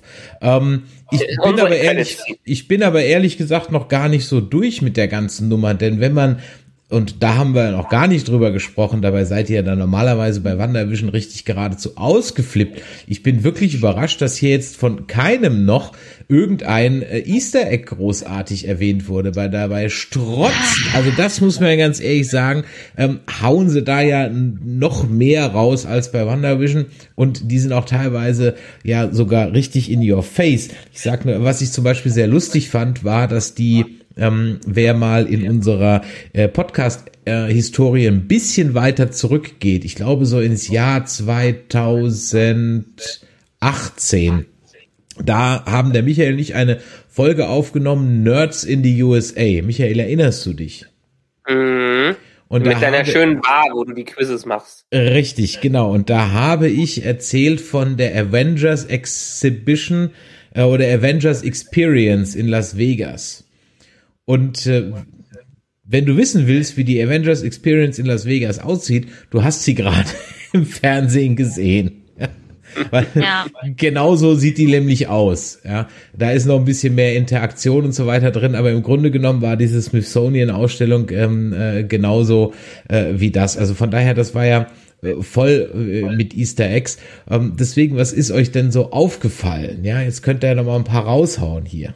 Ja, also ich muss auch tatsächlich sagen, das, was mir am ehesten aufgefallen sind, sind die Sachen auf der Exhibition, ne? dass man da diese alten Schnipsel noch hat aus den ähm, aus den Captain America Filmen, auch mit Bucky und so und wo Captain America noch der kleine Steve Rogers war. Aber ich fand gar nicht, dass es so krass gestrotzt hat voller Easter Eggs. Also Ja, nicht so wie bei WandaVision. ja das, das, das Problem war hier, glaube ich, eher, es gab zwar schon eine Menge Easter Eggs, irgendwelche Verweise auf die Comics oder auf alte Filme und alles sowas, aber die waren in dem Fall jetzt nicht unbedingt storyrelevant. Ja, Ähm, für, für das Schöne bei WandaVision war ja, alles, was damit reingestreut wurde, aufgrund dieser Mystery Box, die aufgebaut wurde, haben wir so dermaßen spekuliert, was kommt wie, hat das irgendwie einen Einfluss? Ist das Mephisto? Ist das irgendwer anders? Ähm, hat man hier jetzt nicht. Wir haben ja eine, eine ganz straighte Story, äh, die ein Agentenfilm ist und da werden eher da werden nicht in den Easter Eggs die, die, ähm, die Grundlagen für den späteren Reveal gelegt, würde ich Mhm. mal so sagen. Deshalb sind die ja aus äh, archivarischer Sicht her interessant, aber weniger st äh, storyrelevant. Also mein liebstes Easter Egg war aber eigentlich, als ähm, man Bucky in der Vergangenheit gesehen hat ähm, und noch nicht wusste, dass es die Vergangenheit ist, und dann sagt der Heil Hydra und du denkst so, was? Äh, Hydra ist jetzt schon wieder da. Also du hast so diesen Moment, wo du, wo du denkst, was ist denn jetzt los? Wie in den Captain America Comics, in dem Captain America nämlich sagt, Heil Hydra. Und das fand ich toll äh, umgesetzt in dieser Sekunde, dass du kurz gedacht hast, so, krass, ist das jetzt, machen sie es jetzt wie den Comics und Bucky ist jetzt wieder auf der Seite von Hydra, ähm, also stellvertretend für Captain America und dann hast du es gecheckt, so, ach ja, ist eine Vergangenheitsszene. Also das war so ein bisschen geil gemacht, aber dann nachher so, ach ja, schon schade.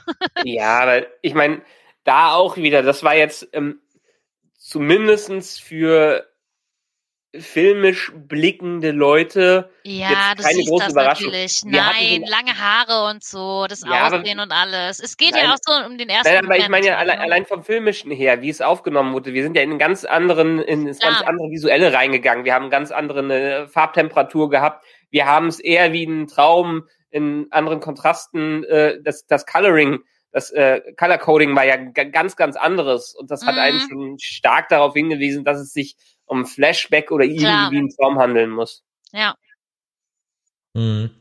Ja, die waren halt alle so ein bisschen, so ein bisschen in your face. Ich musste schmunzeln, als Bucky dann den Hobbit erwähnt hat, den er ja, in das der, war total süß. in der Äh, äh, Erstausgabe gelesen hat. Dahingehend nochmal eine Frage.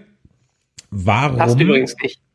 ähm, warum äh, ist denn sein, äh, er hat ja dann noch einen Kollegen, also den, äh, ich habe jetzt vergessen, wie er heißt, den er da besucht. Das ist ja so ein alter Supersoldat. Also warum altert denn der Bucky nicht und der andere ist gealtert?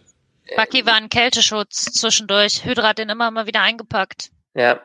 Und die haben ja auch noch mehr Ex Experimente an Dingen. Die haben ihn ja aktiv eingesetzt. Ja. Ähm, äh, aber, Moment, irgendwas wollte ich gerade noch äh, äh, sagen dazu. Ähm, die, ach ja, die, die Tolkien-Referenz äh, passt übrigens nicht mit dem Jahr. ja, ist ein ähm, Jahr später, ne? Ja, ist ein Jahr später in den USA überhaupt rausgekommen. Zu dem Zeitpunkt, wo er es gesagt hat, äh, war es erst, erst in England raus. Da muss Ja. er in England gewesen sein äh, oder nach, äh, sich extra die Kopie aus England rüber sch schicken lassen hat, ähm, um es zu lesen. Und das würde ihn zum Super-Nerd machen. Ja, total. Das wäre Ja. süß.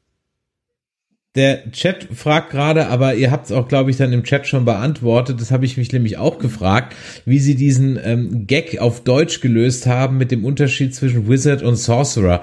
Ähm, aber es war dann äh, wohl auf Deutsch irgendwo so, dass sie dann, äh, haben sie wirklich dann genau so Wiens Androiden und Zauberer? Kann das Ja. vielleicht im Chat irgendwie jemand mal schreiben oder habt ihr es nochmal auf Deutsch geguckt? Droiden, Zauberer und Aliens, haben sie, glaube ich, gesagt im Deutschen. Okay. Für, für mich wäre der Unterschied zwischen Wizards und Zauberer, äh, Wiz äh, äh, Wizard, Wizards und Magicians, äh, Zauberer und Magier. Ganz genau, wie bei Ja. Dungeons and Dragons. Ja, weil, weil, weil Zauberer machen Tricks für mich und Magier sind richtig äh, in, in, in, dem, in dem Sinne, wenn, wenn ich es interpretieren würde. Aber ja, Zauberer haben noch einen Hut auf, ne? Hm. Aber David Copperfield ist ein Magier. Nicht äh, in der Version von Charles Dickens. Und, und, und die Ehrlich Brothers auch. Boah, ich wurde mal in, in eine Ehrlich Brothers Show geschleppt, ne?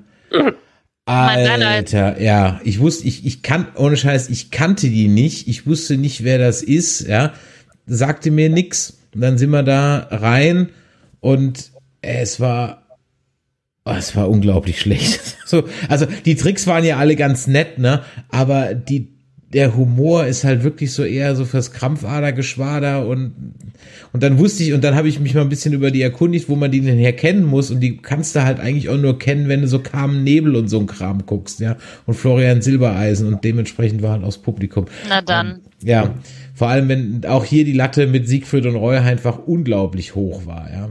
Gott hab sie selig.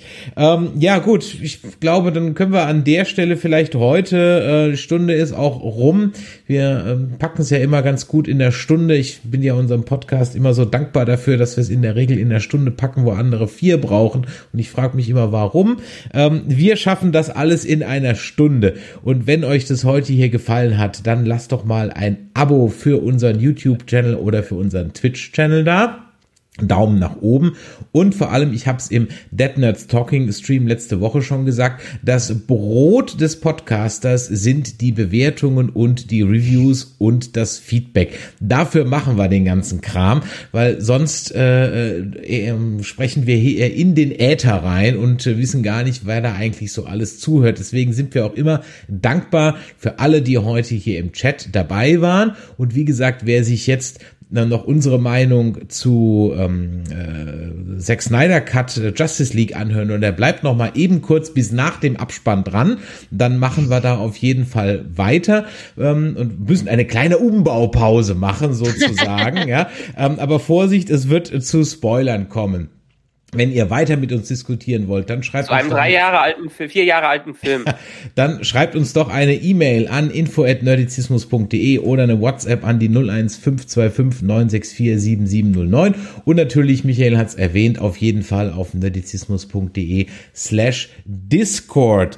So, nächsten Montag geht's hier an der Stelle weiter mit Star Trek äh, und den Track Nerds und Star Trek in Zahlen. Das ist am Montag 21 Uhr. Dienstag 21 Uhr sind Andreas vom Discovery Panel und ich wieder mit der nächsten Folge von Dead Nerds Talking und den nächsten zwei Folgen des aktuellen Schnarch-Ensembles von The Walking Dead zugange. Und wir drei sehen uns ja dann in 14 Tagen wieder zur neuen Folge von den Hero Nerds. So, in diesem Sinne, machtet J da draußen. Wer noch was zu Justice League hören will, bleibt dran. In drei, vier Minuten sind wir wieder da. Und äh, in diesem Sinne, bis später, bis zunächst und machtet J. Bis dann. Tschüss. Tschüss. Ciao.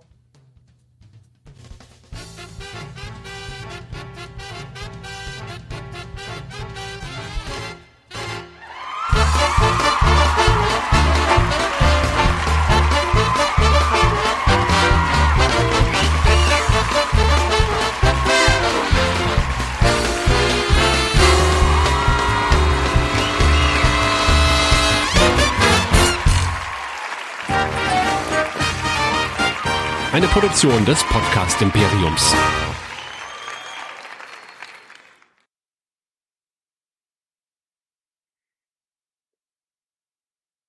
So, da sind wir wieder. Äh, Michael und ich haben ja gesagt, wir wollen noch etwas über Justice League und den Snyder Cut reden. Eine Geschichte zu einem Film, über die ich etwas zwei oder zwiegespalten bin, zweigeteilt zwiegespalten bin. Dazu aber gleich später mehr. Michael, vielleicht erzählst du mal, das kannst du ja immer sehr gut, ein bisschen was, warum, wieso, weshalb wir jetzt eigentlich diese Version bekommen haben. Mhm. Also, irgendwann vor langer, langer Zeit, ich glaube, es ist fast zehn Jahre her. Eine Galaxy far, far away. ähm, war Marvel sehr erfolgreich und ist es zwar immer noch, ähm, aber das wollte DC nicht auf sich ruhen lassen. und hat dann einen Ansatz für sich gesucht, um äh, das eigene DCU, DC Expanded Universe im Filmuniversum aufzubauen. Äh, und nicht nach der Marvel-Strategie, sondern nach der DC-Warner-Strategie. Das hieß, man hat es umgekehrt gemacht. Äh, wen hat man sich dazu geholt? Äh, jemanden, der eine visuelle Sprache hat, die durchaus anders war als die Marvel-Filme, die wir bisher kennen. Und zwar Zack Snyder, ähm, den man vorher von so, solchen Verfilmungen wie äh, Watchmen kannte. Der sich dann vorgenommen hat, einmal Superman umzusetzen, der dann einer, einigermaßen erfolgreich war. Ähm, und dann hat man seinen Plan revealed. Der ist nämlich als Meister hinter dem DC EU dann aufgetreten und sollte das Konkurrenzprodukt aufbauen. Das hieß, erster Film, äh, der Superman-Film, der zweite Film, Batman wie Superman. Äh, es hat damals aber Comic-Con, als das äh, präsentiert wurde, so dermaßen Begeisterungsstürme bekommen, dass die, dieser Comic umgesetzt wurde, der dann auch umgesetzt wurde. Wir haben in dem Podcast besprochen, sind immer noch nicht unbedingt begeistert darü äh, darüber, was dabei rausgekommen ist. Ähm, und danach sollte der Plan sein, dass 2017 unter der Regie von Zack Snyder die Justice League rauskam. Ähm, also nicht wie bei Marvel, wo man erstmal vier, fünf Filme hat und dann ein erster Avengers-Film. Nee, man hat zwei Filme und kriegt dann in dem Justice League-Film alle Helden zusammen und danach kriegen die alle ihre Solo-Adventures. Mhm. So mindestens war so der Plan. Der Plan war auch mehrere Teile von Justice League äh, rauszubringen. Sie haben begonnen, das Ganze zu filmen. Äh, leider war zu dem Zeitpunkt Batman wie Superman nicht unbedingt von den Kritikern geliebt worden. Es war kommerziell einigermaßen erfolgreich, aber der Stern des DCEU äh, ist gefallen. Also hat Warner versucht, ein bisschen schon mal Einfluss darauf zu nehmen, dass man einen etwas äh, leichteren Ton in Justice League reinbekommt. Ähm, hätte jetzt viele Wege nehmen können. Leider ist einer der Wege gewesen, dass ähm, Zack Snyder eine ziemlich tragische äh, Geschichte innerhalb der Familie hatte. Und zwar hat sich seine Tochter das Leben genommen. Ähm, und mit dem ganzen Trubel, dem ihm Warner dann gegeben hat, äh, plus äh, der Aufgabe, das noch zu äh, fertigzustellen, hat er dann irgendwann gesagt, nee, schaffe ich jetzt nicht in meiner persönlichen Situation macht ihr weiter, macht ihr draus, was ihr wollt. Äh, ich muss mich jetzt um meine Familie kümmern. Vollkommen verständlich und hätte, glaube ich, eigentlich jeder klar denkende Mensch so gehandelt. Warner hat das jetzt als Gelegenheit genommen, obwohl irgendwie 90 Prozent des Films äh, abgedreht worden war, ähm, jemand anderes reinzunehmen. Und zwar den Mastermind hinter den Avengers, das damals Josh Whedon war. Ähm, Josh Whedon hat Avengers 1 und 2 gedreht. Avengers 2 war nicht so erfolgreich, aber die wollten ihn als rettenden Anker damit reinnehmen. Was hat er gemacht? Hat nicht einfach nur das Material von Zack Snyder genommen und ist ein bisschen äh, umgeschnitten. Nee, er hat sehr exzessive Reshoots durchgeführt. Ähm, diese Reshoots haben eine Weile äh, gedauert und er hat einen ganzen großen Teil des Films neu gedreht. Es kamen ein paar interessante Sachen dabei raus, wie die Tatsache, dass äh, Henry Cavill zu der Zeit auch Mission Impossible gedreht hat, in Mission Impossible aber einen Bart getro äh, getrunken hat äh, und vor allen Dingen ein Schnurrbart. Und er war vertraglich dazu äh, verpflichtet, diesen Schnurrbart nicht zu rasieren. Ist ein Problem, weil Superman äh, normalerweise so glatt rasiert rumläuft. Also mussten in allen Szenen, in äh, der Henry Cavill im Reshoots unterwegs waren, sein Bart digital entfernt werden. Das haben sie nämlich auch in der Produktion mit so schönen grünen Punkten gemacht, die ihm überall platziert worden sind. Äh, das Endergebnis ähm, äh, hat man als Mustache Gate dann in dem sechs, äh, in dem Josh Whedon Justice League 2017 gesehen. Ähm, er war fröhlicher als alle Filme, die davor kamen, aber er war auch irgendwie so ein bisschen peinlich und man hat gemerkt, dass da dann doch hinter den Szenen einiges schief gelaufen ist. Zu ähnlicher Zeit kam, glaube ich, auch ähm, ähm, Suicide Squad raus und es war halt alles großer Flop und, und hat nicht funktioniert. Hat entsprechend nicht viel im Kino eingenommen und die Fans waren tierisch enttäuscht, weil jeder, der Zack Snyder kennt, weiß, Zack Snyder hat einen gewissen Stil und den hat äh, Whedon quasi völlig ver verbummelt. Der hat was Whedon-mäßiges. Er hat den Avengers der äh, des DCEU rausgemacht. Fanden die Fans nicht toll, also haben die Fans äh, nochmal zurückgeschaut. Oh, der Zack Snyder hatte ja irgendwie 90 Prozent schon fertig gedreht. Also kam dieser Mythos des sogenannten Snyder Cuts daraus. wo die Leute sich gedacht haben, ja, Warner hat ja 90 Prozent des Films schon da oder der Film wäre fast fertig geschnitten.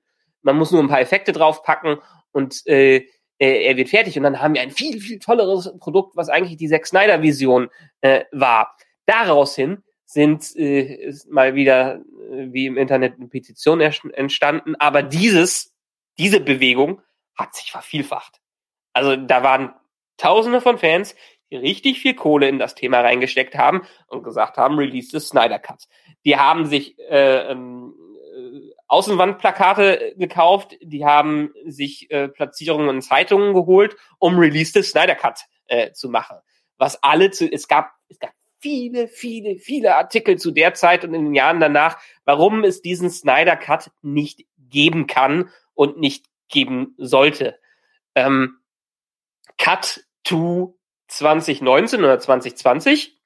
Äh, Warner will mit einem eigenen Streamingdienst durchstarten. HBO Max. Die wollen eine direkte Konkurrenz zu Netflix, Disney Plus und Co. werden. Ähm, was macht man da? Pumpt jede Menge Kohle in jede Menge auch verzweifelte Projekte rein, um einfach Content zu haben und irgendwelche exklusiven Sachen. Haben sich ein paar Warner, äh, Warner Executives gedacht, okay, wir haben ja noch dieses Thema der Snyder Cut und wir haben ja die ganzen Petitionen von den Leuten. Sprechen wir mal Zack Snyder an. Äh, haben ihm am Ende dann fucking 70 Millionen Dollar gegeben, äh, äh, glaubt man, um den Film fertigzustellen hat riesen Bass gegeben und er hat in der Tat ein, zwei Reshoots gemacht für ein paar kleine Szenen und hat ansonsten seine Vision des Films fertiggestellt. Und obwohl Anfang letzten Jahres, im Frühling letzten Jahres sogar Honest Trailers ein Snyder Cut Honest Trailer rausgebracht äh, gebracht haben mit einer äh, imaginären Version vom ähm, Snyder Cut, wurde dann Mitte letzten Jahres gesagt, wir releasen den Snyder Cut wir brauchen ganz viele Abonnenten für HBO äh, Max. Und damit war die Geschichte eigentlich äh, getan. Snyder hat ein bisschen alles Material von Whedon rausgeschmissen. Er hat angeblich noch nicht mal die, äh, das Material, der hat noch nicht, noch nicht mal die Filmversion von Whedon gesehen. Da haben ihm seine Frau und alle anderen von ab, äh, abgeraten, die es sich vorher angeschaut haben. Schau dir nicht an, du wirst nicht glücklich. Also hat er auch nur sein Material genommen und das neu rausgebracht als ein vier Stunden Epos, den er wohl ursprünglich als äh, vier Episoden, dann vier TV-Episoden rausbringen äh, wollte, vier eine Stunde Episoden, gab es dann wohl irgendwelche rechtlichen Probleme, dass äh, man der ein Ding, was als Film geboren wurde, nicht unbedingt als Serie dann rausbringen kann. Gab es irgendwelche vertraglichen Sachen, aber trotzdem gab es dann vier Stunden Cut mit quasi sechs Kapiteln drin, was wir jetzt in diesem Monat äh, dann in der Tat in USA auf HBO Max und hier in Europa auf Sky zu sehen bekommen haben. So, fertig? und dafür musste ich das noch nicht mal ablesen. Verdammt, weil ich alles in meinem scheiß Gehirn drin habe. Ne? Mhm. Wann wurde ja. Goethe geboren? Und wo? Ah, just, einfach nur so. Alles gut. Das ist halt, ich sag ja, mein Allgemeinwissen ist im Allgemeinen im Arsch. Dafür habe ich ganz viel unnützes Wissen. Herrlich, herrlich, herrlich. Ja, ähm, aber trotzdem natürlich vielen Dank für die Zusammenfassung, weil ich glaube, das war den nicht allen da draußen wirklich klar. Also wer natürlich heute hier bei uns im Chat zuschaut, der wird die Story mehr oder weniger kennen, aber äh, wir haben ja auch äh, etliche, äh, ich habe gehört, es sind einige tausende Leute, die das hier immer per Podcast hören und von daher, die sind natürlich auch immer dankbar. Ja, ich habe es mir angeguckt. Wir haben äh, lustigerweise zu Justice League überhaupt keinen Podcast gemacht. Haben wir nicht? Haben wir nee, nicht drüber haben gesprochen? Wir nicht, nein, wir haben nicht drüber gesprochen. Äh, ich war Echt? selber irritiert, dass wir dazu nichts haben. Wir haben Batman Haben wir nicht sogar eine Presse-Preview drin? Nope. Nope. Nicht? Nein. Also okay. du vielleicht, ich nicht. Ähm, ja. Wir haben dazu wirklich in der Tat nichts gemacht. Wir haben äh, zu, wir haben Batman wie Superman verglichen mit Civil War, weil die, glaube ich, mehr oder weniger zeitgleich rauskamen. Ja. Ähm, da haben wir was zu gemacht und ähm, dann hatten wir aus dem DCEU eigentlich nur die Justice League, äh, nee, nicht äh, hier, ähm, Suicide Squad und ja, Aquaman und, und, und die Wonder Woman und die ganzen Standalone-Dinge. Das heißt, Justice League hatten wir nichts.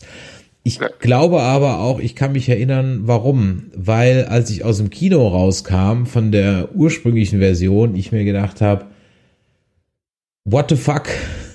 Was war jetzt das für ein Rotz? Ja, das war ja so, im Englischen gibt es den schönen Begriff Clusterfuck. Ja, das gibt's bei uns auf Deutsch irgendwie Konglomerat wäre vielleicht irgendwie so, ja, ähm, ein, ein Machwerk, ja.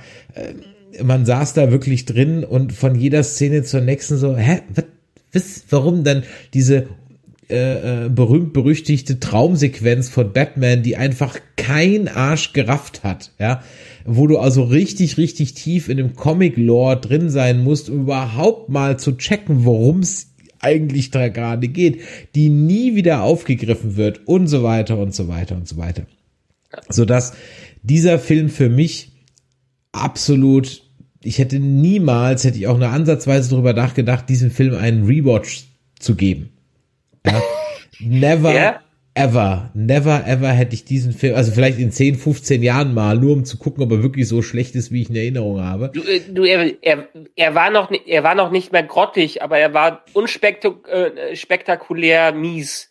Also ähm, es, es war halt, wo man sich gedacht hat, und dafür habt ihr jetzt so viel genau. Kohle ausgegeben. Richtig. Ähm, das ist, ich, ich meine, es spielen ja noch ein paar andere Sachen ne, äh, da mit rein. Ähm, kein Alles gut, ich kannte, ich kannte, ich, ich glaube, ich war mir der Backstory nur bedingt bewusst, äh, was mit Snack Cider war und so weiter und so weiter. Ja, ich meine, jetzt habe ich also dieses, jetzt habe ich also dieses Ding da gesehen. Mhm. Und wir haben es uns vier Stunden lang angeguckt und ich möchte mal so die positiven Dinge hervorheben. Mhm. Positiv war, wir haben es in einem Rutsch durchgezogen. Damit hatte ich nicht gerechnet. Ne? Ähm, das war also gut. Positiv war auch, es ist jetzt eine in sich verständliche Geschichte, der man folgen kann.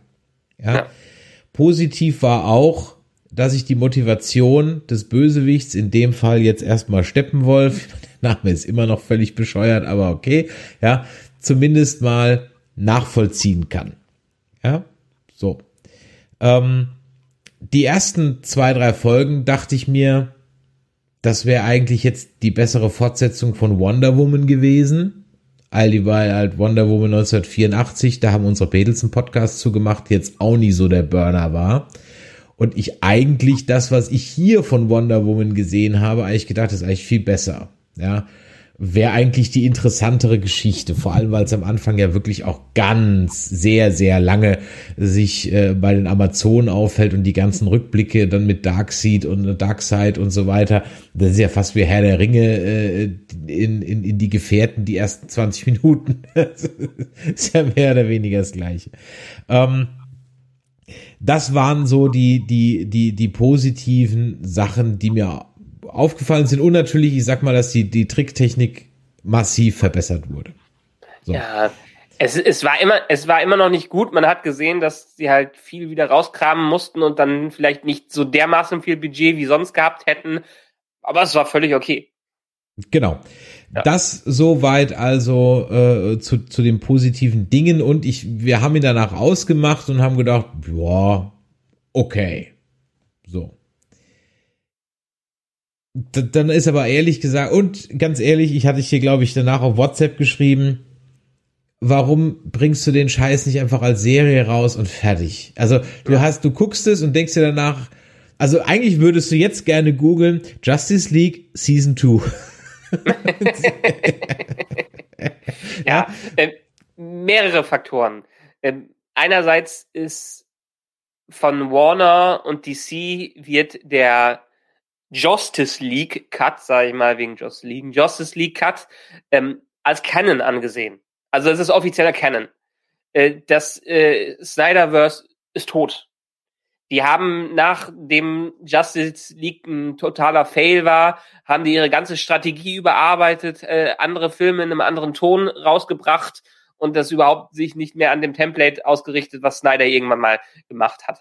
Das ist Nummer Nummer eins warum es keine Fortsetzungen dafür geben wird. Das war jetzt einfach nur ein Promotion-Projekt für HBO Max, um die Fans vom Snyder Cut da rein, äh, reinzubringen. Ähm, Andererseits, wie ich es ja eben schon gesagt habe, äh, hat Snyder wohl in mehreren Interviews, äh, also hat Snyder ja es ursprünglich sogar angekündigt, als es rauskam, dass er das wahrscheinlich als äh, Serie in vier eine Stunde Cuts rausbringen möchte. Ähm, ist wohl, hatte er länger als Plan, durfte er dann aber am Ende nicht machen, weil es da entsprechend rechtliche Probleme gab. Was dann aber auch nicht so schlimm ist, weil letztendlich durch diese Kapiteltrenner, die man da drin hat, äh, und so wie es wohl zumindestens bei HBO Max integriert ist, kann man es einfach wie eine Serie behandeln und in Teilen gucken. Ich habe es auch nicht ganz geguckt. Also ich habe es äh, ich, ich habe mir an einem Abend zwei, die ersten zwei Teile davon angesehen und dann irgendwann zwischendurch die anderen, weil ich gar nicht so viel Zeit hatte, mir das äh, an, äh, anzugucken. Und für die, für das gucken hat sich eigentlich, also ich konnte es mir sehr gut in Häppchen angucken. Ja, absolut. Wie gesagt, das war so grundsätzlich alles in Ordnung. Jetzt muss man halt dazu sagen, dass ich nur bedingt ein Freund von Zack Snyder und seinen Filmen bin, weil mir das eigentlich prätentiöse Style over Substance Scheiße ist. Den absoluten Tiefpunkt hat er meiner Meinung nach mit Sucker Punch abgeliefert. Ja. wo ich, wo ich bis, bis heute frage, wer diesen Film ernsthaft, also wem was am, am Kino liegt, der kann diesen Film nicht gut finden. Es ja? ist eine pubertierende jungen Fantasie als Videospiel-Intro-Sequenz ja, mit der feuchte, ich sag, wie habe ich es genannt, der feuchte Traum von jedem äh, Game-Programmierer oder irgendwie sowas, ja, und, und, und dann aber auch nur die Klischee-Ausgabe eines Programmierers. Ja? Ähm, Dawn of the Dead, okay, 300, ganz ehrlich, reaktionäre, faschistische Scheiße, wenn du mich fragst, ja. Ähm, das einzige aus seinem Övre, das ich okay finde, ist Watchmen, ja Fand mhm. ich ganz gut, als es rauskam. Dann habe ichs Comic gelesen im Nachhinein, weil da war ich noch nicht so in diesem Comic-Gedöns drin. Und danach habe ich gedacht, Alter, hat der dieses Comic vergewaltigt. ähm, Legende der Wächter habe ich mir dann gar nicht angetan. Sucker Punch, ja, das ist so alles made for Trailer. Das sieht so auch, auch Man of Steel. Das sind, das sind, sind Bilder, die klasse Trailer produzieren.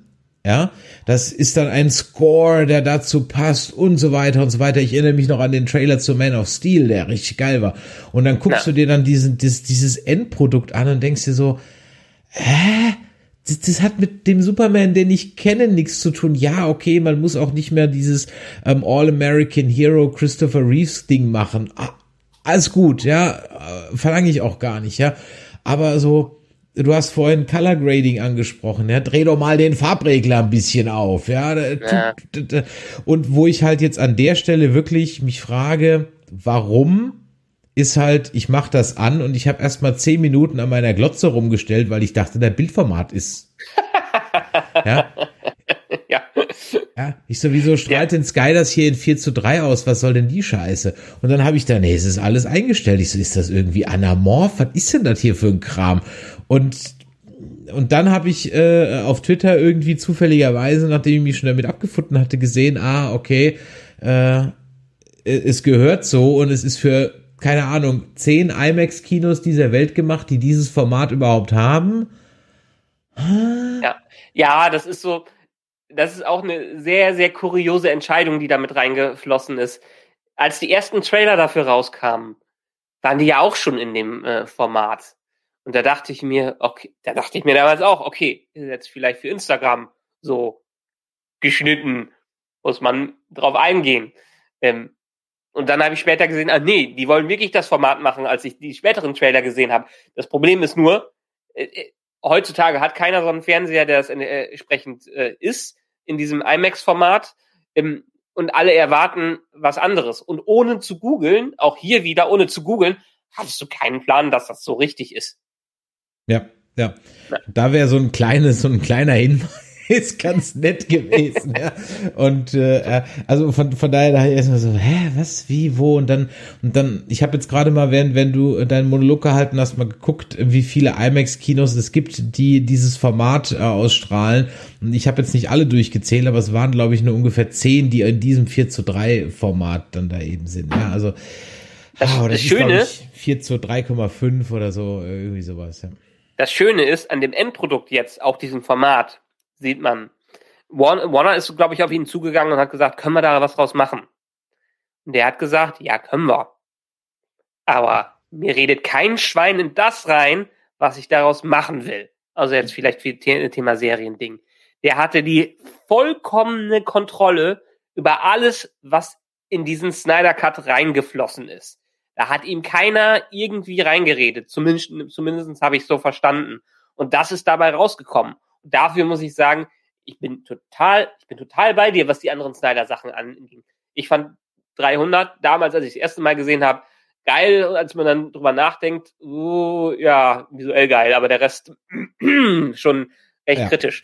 Ähm, Watchmen fand ich damals auch geil, als er rausgekommen ist. Beim letzten Rewatch, als ich das gemacht habe, geguckt habe, bin ich bei eingepennt.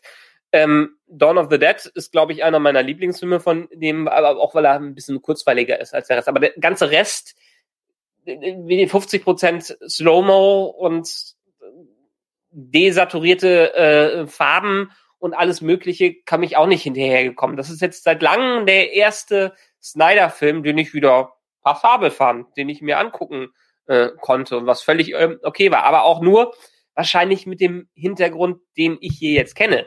Mhm. Ich könnte mir gut vorstellen, wenn diese ganze Geschichte nicht gewesen wäre und die hätten den rausgebracht, so damals ins Kino, meinetwegen in einem Drei-Stunden-Cut, äh, wären wir auch nicht äh, bekehrt gewesen, was nach äh, Batman Nein. Superman das Ganze, Ganze das, anging. das ist richtig, das werden wir glaube ich nicht, denn äh, was dieser Cut gemacht hat, er, er, er macht aus dem Scheiß einfach noch das Beste, was geht. Ja, genau. Ähm, deswegen ist der Film, er hat meiner Meinung nach einfach wie auch Wonder Woman 1984 so dieses, ich nenne es immer das Spider-Man 3 Problem. Er will von allem zu viel und dann ist auch viel zu viel drin. Ja, ähm, ja. Äh, da muss man halt ganz ehrlich sagen, es ist an der Stelle schlicht und ergreifend schon vom MCU einfach cleverer gewesen, erstmal Einzelfilme zu machen. Vor allem, wir hatten es gerade eben in der vor, äh, vorher mit der, wenn ich teilweise über die zweite Liga der Superhelden rede. Ähm, was ehrlich gesagt ja im Mainstream würde ich sogar sagen, dass DCU die, dass DC die stärkeren Helden hat im Mainstream. Jetzt mal mhm. Prä-Comic-Helden, äh, Prä-Comic-Helden-Revival. Es gibt ja? kaum einen Helden, der an sowas wie jemanden wie Batman rankommt. Richtig, ja? ja. Sogar meine Mutter kennt Batman und Superman. So, ja. ja. Ähm, und, und noch sogar noch die Bösewichte dazu und so weiter. Also das ist definitiv, äh, da haben die eigentlich die stärkeren IPs, ja, an der Stelle. Und deswegen ist es ja auch, glaube ich, so schade. Und dann hat man schon so eine Blaupause und macht das nicht. Und dann versucht man halt in diesen 120 Minuten des ersten, äh, der ersten Version so alles reinzuknallen, etc. Wo ich ja wirklich aber ähm, krass erstaunt war, ist, dass man ja teilweise jetzt und das habe ich so nicht erwartet, ähm, dass ja wirklich teilweise ganze Story Arcs komplett A, rausgeflogen sind und komplett verändert wurden. Ähm, das hatte ich ehrlich gesagt so überhaupt nicht erwartet. Ich hatte eigentlich gedacht, okay, es werden halt Dinge vielleicht ein bisschen umgeschnitten und ein bisschen anders arrangiert und man hat halt vielleicht noch das ein oder andere Dialog drin. Aber dass ja dann solche äh, Sachen, ähm, äh, äh, da müssen wir gleich noch drüber sprechen, wie der Martian Manhunter ähm, äh, dann zum Beispiel äh, drin vorkommt. Das heißt, eine komplette Szene zwischen Louis Lane und äh, Martha Kent komplett neu gedreht wird, um das reinzubringen. Oder auch die Briefing-Szenen im im Batcave komplett neu erstellt werden. Ähm, damit hatte ich wirklich nicht gerechnet. Also das mhm. fand ich dann, ich dachte, man krabbelt halt das auf, was im Schneidetisch runtergefallen ist. Und dann fragt man sich natürlich bei vielen Szenen schon, warum die im Schneidetisch gelandet sind. Zum Beispiel war die Einführung vom, äh, vom Flash, das war doch klasse, das war überhaupt mein äh, äh einer meiner Lieblingscharakter von denen, ja. Ähm, mhm äh, das war doch eine tolle Einführung von dem. Ja, die hat ja. Spaß gemacht, die war launig und so weiter. Warum, warum fliegt sowas raus? I don't get ja, it. Ähm, das jedenfalls wollen die Fans und das, äh, die meisten im Internet Josh Whedon dafür die Schuld geben. Ich weiß nicht, wie viel Schuld er daran hat. Er hat ziemlich viel neu gedreht und er hat ziemlich viel nach seinem Gusto neu gedreht und er hat auch seinen Humor mit reingebracht der mittlerweile irgendwie, wenn man sich das nochmal anschaut, es gibt so wunderbare Vergleichsvideos zwischen der neuen und der alten Version, völlig unangebracht und einfach nur kindlich war. Ähm, Josh Whedon kam gerade aus der Erfahrung von Age of Ultron raus, was keine gute Erfahrung war. Da haben die Kritiker ja auch äh, ein bisschen niedergemacht. Der war so angepisst deswegen wegen Age of Ultron, dass er sogar, äh, dass er während des Drehs wohl sehr viel darauf rumgeritten hat, dass die alle keine Ahnung haben und irgendwann in einem Dialog wohl Diana sogar äh, mit Natascha, also äh, äh, Black Widow, verwechselt hat in dem Sinne. Also der war noch völlig in seinem Marvel-Universum drin. Ähm, es ist wohl auch einiges ziemlich schief gegangen hinter den Kulissen. Was rausgekommen ist, was weiß man nur vom Hören sagen, dass er wohl ein ziemliches Arschloch da gewesen sein soll. Nicht nur da, es kam jetzt auch raus, dass er bei Projekten wie Buffy und so ein ziemlicher Egomane und Egozentriker äh, war und dass das aber bei Justice League wohl ziemlich schlimm gewesen sein soll, dass jemand wie Ray Fisher, der den Cyborg gespielt hat, ähm, wirklich viel von seinem Hass abbekommen hat. Die Cyborg wurde ja auch in der Version fast komplett rausgeschnitten in der Justice League. Das ist so weit gegangen, dass irgendwann vor äh, einer gewissen Zeit Ray Fisher äh, an die Öffentlichkeit gegangen ist und gesagt hat, ey, was der da am Set getrieben hat, war Diskriminierung und Mobbing bis zum geht nicht mehr. Das hat zu einer internen ähm, Untersuchung bei Warner geführt, äh, wo die Ergebnisse nicht mal öffentlich gemacht werden, was jetzt die Konsequenz daraus äh, war. Und das ist jetzt so weit gekommen ist, dass äh, Ray Fisher niemals wieder irgendein Projekt mit denen machen wird, aus dem Flash Filmskript rausge, äh, äh, rausgeworfen wurde quasi und die da in der ewigen, ähm, in irgendwie ewigen Keif zusammen äh, äh, auseinandergetrieben worden sind, also ein Keil zwischen ihnen getrieben worden ist. Und da muss man sagen, dass wahrscheinlich die meisten Sachen wirklich total von Whedon verbockt worden äh, sind. Gut, er wurde damit reingeholt, ein Regisseur, der einen ganz, ganz anderen Stil hat als Zack Snyder. Äh, sowohl filmisch auch als dialogtechnisch. Allein der Humor, der da drin ist, ist ja vollkommen anderer. Er hat ja versucht, irgendwie so einen Marvel-Humor da reinzubringen. Barry Allen, also der Flash, ist ja in seiner Version auch völlig, völlig als zitternder Junge, der überhaupt keine Ahnung von irgendwas hat. Ähm, das hat man ja hier nicht. Hier sind alle Helden wirklich, wie sie im DC-Universum dargestellt. Es sind Götter. Es sind hm. quasi Götter, die wir hier sehen von dem kleinsten Flash bis zum größten Superman sind alles Götter, die wir hier treffen, was auch immer so ein bisschen das Problem des DC-Universums unter Snyder war, dass es einfach nicht menschlich war, was wir da gesehen, äh, gesehen haben. Ja, ähm, das mit den Göttern trifft's auch eigentlich ganz gut. Also das ist mir vorher ehrlich gesagt so gar nicht aufgefallen. Wie gesagt, ich bin da ja nicht so in den in den Lores da so drin, aber das stimmt. Ich meine, auch hier war das natürlich wieder ähm, äh, mit mit dem Hammer draufgeknallt und äh, schaut rein. Aber es war mal zumindest mal ein Ticken was anderes, wobei ich mir schon bei vielen Dingen dann gedacht habe, naja, manchmal wirkt halt Justice League ein bisschen wie die Asylum-Version von Endgame. Ja. und wenn man, und wenn man beide Filme miteinander zusammenschneiden würde, wird man jetzt auch nicht so einen großen Unterschied merken. Ja? Du, er hat ja, er hat ja einen Teil zwei oder vielleicht sogar drei ge äh, ähm, geplant gehabt. Und vor einiger Zeit ist auch ein Skript oder beziehungsweise Storyboard-Versionen davon rausgekommen, wie es eigentlich hätte weitergehen sollen. Wir enden ja diese Version auf einem massiven Cliffhanger ja. äh, dass Darkseid jetzt Bescheid weiß und auf die, er die Erde kommen will. Darkseid übrigens auch. Darkseid war übrigens vor Thanos da und ich glaube die Motherboxes und sowas auch vor den Infinity Stones. Alles gut, äh, mag, mag, ja, mag ja alles sein, aber es gibt halt eine Nummer, die zuerst war. Also ich meine. Äh, ja, ja, aber ich wollte ja. wollt damit nur sagen, dass ich trotzdem die Infinity Stones nachvollziehbarer finde als Motherboxes, die auf irgendwelchen mathematischen Gleichungen äh, basieren ja. und nicht einfach mächtige Steine sind. Und was ich mich halt auch gefragt habe, und dann kommen wir jetzt zu den Dingen, die ich halt ehrlich gesagt nicht so dolle fand.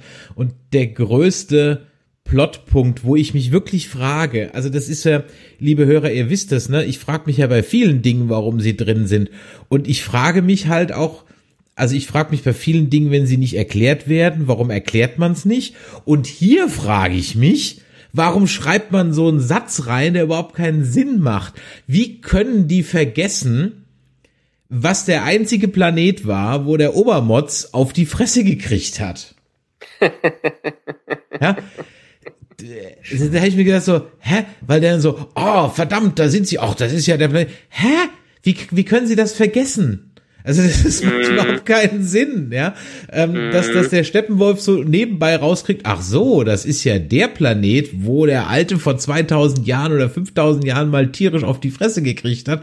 Und der Darkseid sagt dann, oh, wir haben vergessen, wo der, also, was, hä? Habt ihr keine Computer, die eure Schiffe steuern, wo das irgendwie abge... Das ist so...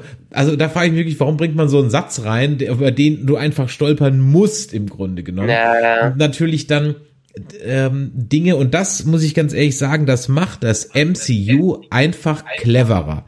Das MCU ist sich mancher Albernheiten des Comics-Universums bewusst und nimmt sie dann entweder raus oder haut sie einem nicht so um die, um, um die Ohren. Und bewusst ist mir das geworden bei zwei Sachen. Ähm, erstmal glaube ich mir ziemlich sicher, dass die diese Anti-Leben-Gleichung, mhm. ja, ähm, würden sie im MCU nicht so nennen sondern da würden ja. sie irgendwie so sagen, boah, das ist eine Formel oder wer, wer das in die in die in die Hände kriegt, ähm, der, der kann alles Leben auslöschen und da würde irgendjemand sagen, du meinst wie eine Anti-Leben-Gleichung? Ja, genau. Ja, so als dann würden alle lachen und dann ist gut. Genau, so. Und aufgefallen ist mir das bei dem Martian Manhunter. Ja. Im Vergleich zu One äh, zu WandaVision Scarlet Witch wo die, wo Wanda Maximoff niemals Scarlet Witch genannt wird, sondern eben die Agatha dann sagt, you are the next Scarlet Witch im Sinne eines ja. Titels, wo sowas dann ein bisschen umgedeutet wird. Hier kommt der Martian Manhunter an und sagt, ich bin der Martian Manhunter.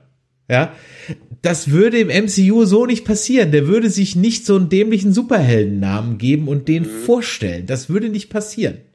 Ja, das aber ich besser. Ja, ich finde es auch besser, deshalb mag ich Marvel auch lieber. Ähm, allerdings muss ich hier weiterhin Respekt gegenüber diesem Ansatz äh, zeigen, weil das ist, was, was Zack Snyder halt unglaublich gut kann, sind diese Slow-Mo-Sequenzen. Irgendwer hat schon im äh, Chat geschrieben, wir hätten nur 130 Minuten, wenn die Slow-Mo nicht drin wäre. äh, jemand, jemand anderes hat gemessen, es sind, es sind, sind in, in der Tat 10% der Szenen in diesem Film sind Slow-Mo-Szenen. Mhm.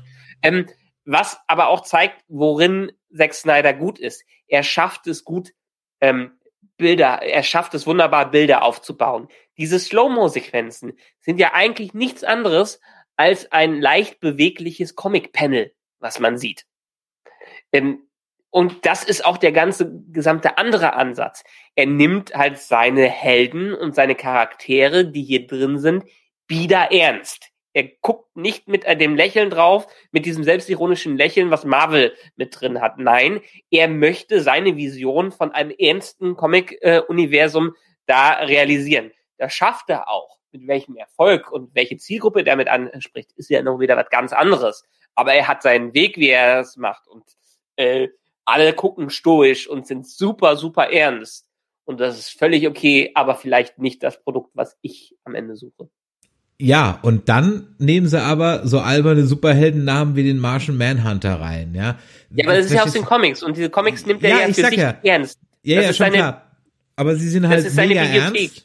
Genau, ja. aber sie sind halt mega ernst und übernehmen ja. trotzdem die albernen Namen aus den 60er Jahren teilweise, die halt heute einfach, das, das machst du heute so nicht mehr, ja. Und, ja. und sind bierernst. Das heißt, du kannst es ja machen, du kannst ja von mir aus die Martian Manhunter nennen, aber dann musst du, wie du gerade eben auch gesagt hast, ein bisschen eine leichte Note auf dem anderen Kram reinbringen, ja? Äh, ja. So, am Ende des Tages will ich doch nicht deprimiert aus einem Comicfilm rausgehen. Und eine Zeitlupe ist ja dafür gedacht, dass ich den Zuschauer, die Aufmerksamkeit des Zuschauers auf etwas Bestimmtes lenke. Wenn ich aber die Aufmerksamkeit des Zuschauers alle fünf Minuten auf irgendwas lenke, mitten in der größten Action-Szene, dann verfehlt eine Zeitlupe ihren Sinn. Das ist praktisch, also das, was beim JJ der Lensflare ist, ist halt beim Zack Snyder die Zeitlupe. Ja. Definitiv. Aber die, die nutzt er, wie gesagt, eher als, als malerisches Element nicht als Story-Element, was äh, äh, da, wo es eigentlich für geschaffen wurde. Klar, aber es nutzt sich halt, es nutzt sich halt mit der ja. Zeit ab. Das ist halt einfach ja. der Punkt, ja. Das ist halt ein Effekt, den man, den man sich satt gesehen hat, ja. Also von daher, wenn ich über den Film länger nachdenken würde, würden mir noch tausend Inkonsistenzen einfallen. Ich sag mal, ich gebe ihm den Credit dafür, dass ich mich halt zumindest vier Stunden lang durchgezogen habe und am Ende, wie gesagt, dachte, okay, als erste Staffel wäre es in Ordnung, ich würde weiter gucken, was mit der zweiten Staffel. So. Ja. Und du hast jetzt vorhin gesagt, das wird nicht passieren. Ähm, ich sag mal so, es hätte auch niemand gesagt, dass der Snyder Cut passieren würde. Wenn das Nur Ding kohletechnisch erfolgreich genug ist. Glaube ich nicht. Glaube ich nicht, dass es sein wird. Wie gesagt, wir reden hier über einen Streamingdienst, der muss schon die Abozahlen tierisch nach oben treiben. Es gibt aber auch noch DVD-Verkäufe, ne? Äh, also ja, aber die sind homöopathisch mittlerweile. Nee, nee, nee, das unterschätzt du völlig. Du lebst in deiner Streaming-Bubble, ja? Ähm, äh, es werden die Umsätze noch, gehen nach unten. Ja, Jahr für Jahr gehen die nach unten. Immer noch, es sind immer noch Milliarden an Discs, die verkauft werden. Und für jeden gestreamten gibt's auch ein paar Cent. Ja, also, ja aber es ist, es, jeder Trash-Film wird gut auf DVD verkauft und das ist mittlerweile kein entscheidender Faktor mehr für diese Industrie. Es mag sein, dass der jede Menge Geld äh, gibt und vielleicht die 70 Millionen wieder reinholt.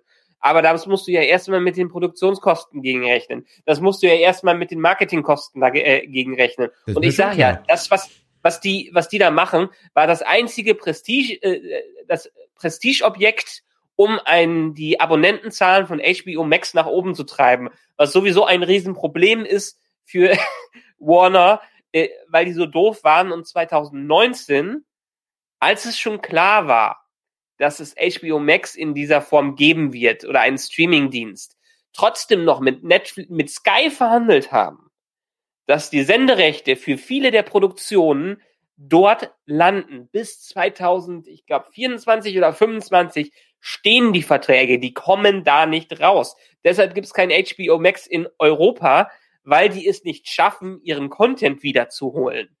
Die haben der, der ehemalige Warner-Chef hat da völligen Murks gebaut, weil er nicht in die Zukunft äh, sehen konnte und gesehen hat, wie wichtig äh, das für die ist. Ich meine, guck dir Disney Plus an.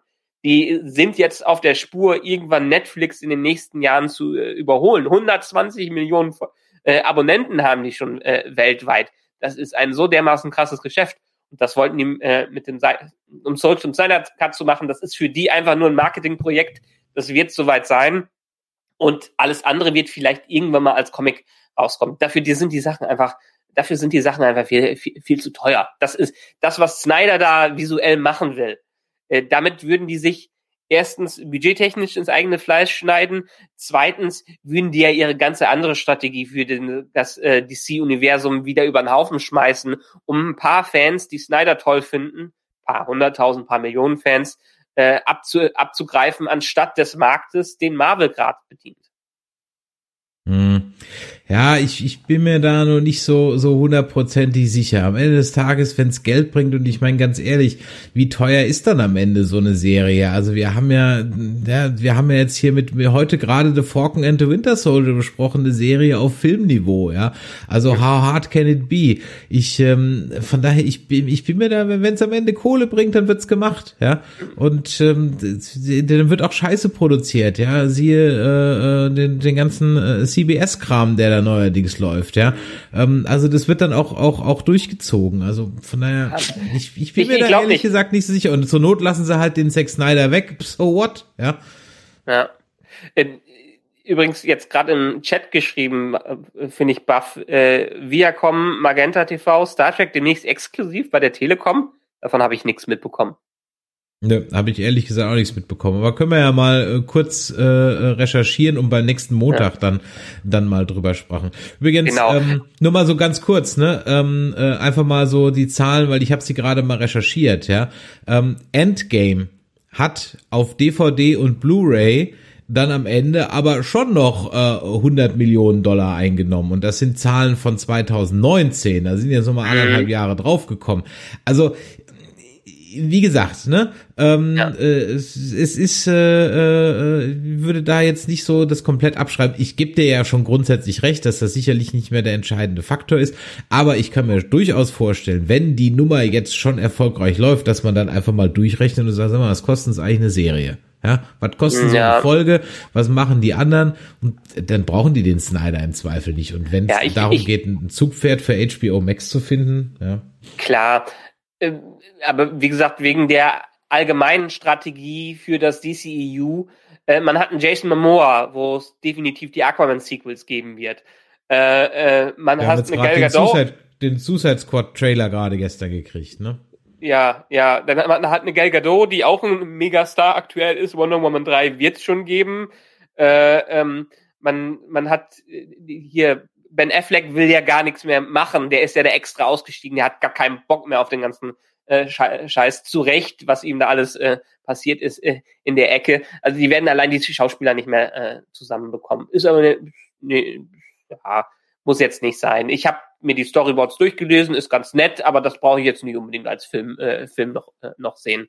Mhm. Letztendlich die Essenz der Sache ist, dass im zweiten Film diese Nightmare-Sequenz, die wir überall angeteasert bekommen haben, äh, Wirklichkeit wird, äh, die dann am Ende äh, Barry da äh, und und mh, irgendwie war das so verzwickt. Barry ist schon mal in die Vergangenheit gereist, um in Batman wie Superman vor Bruce Wayne zu erscheinen. Der Trick mit dem äh, ähm, es ist Lois Lane ist wichtig, hat dann aber nicht geklappt.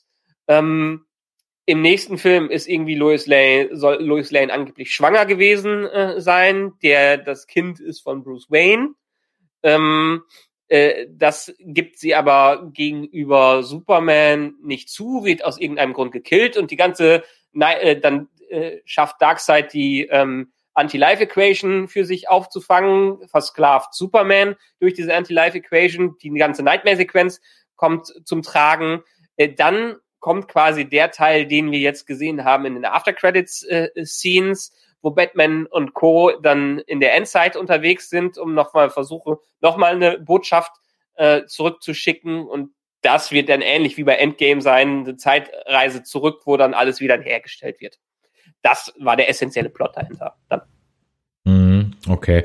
Ja, das bringt mich dann zum nächsten. Ähm, dann äh, habe ich, glaube ich, auch alles jetzt erstmal gesagt, ohne dass wir da jetzt ein, ewig in eine äh, ähm, Detailanalyse einsteigen, wo es noch viel mehr gäbe. klar. Aber dann frage ich mich halt, wenn halt klar war, dass das jetzt nicht weitergeht, warum man dann solchen Kram dann noch reinschmeißt, ja, der nicht nötig gewesen wäre, ja, wo äh, wo man also dann praktisch die Jared Leto Joker Nummer noch reinbringt, wo man in der Traumsequenz dann halt auch eine verkohlte Lois Lane sieht und so weiter und so weiter. Was du dann an sagen. der Stelle halt nicht gebraucht hättest, ja? Kann ich dir sagen, ähm, Zack Snyder wusste, dass es das letzte Mal sein wird, dass er irgendwie seine Vision ein bisschen da realisieren kann.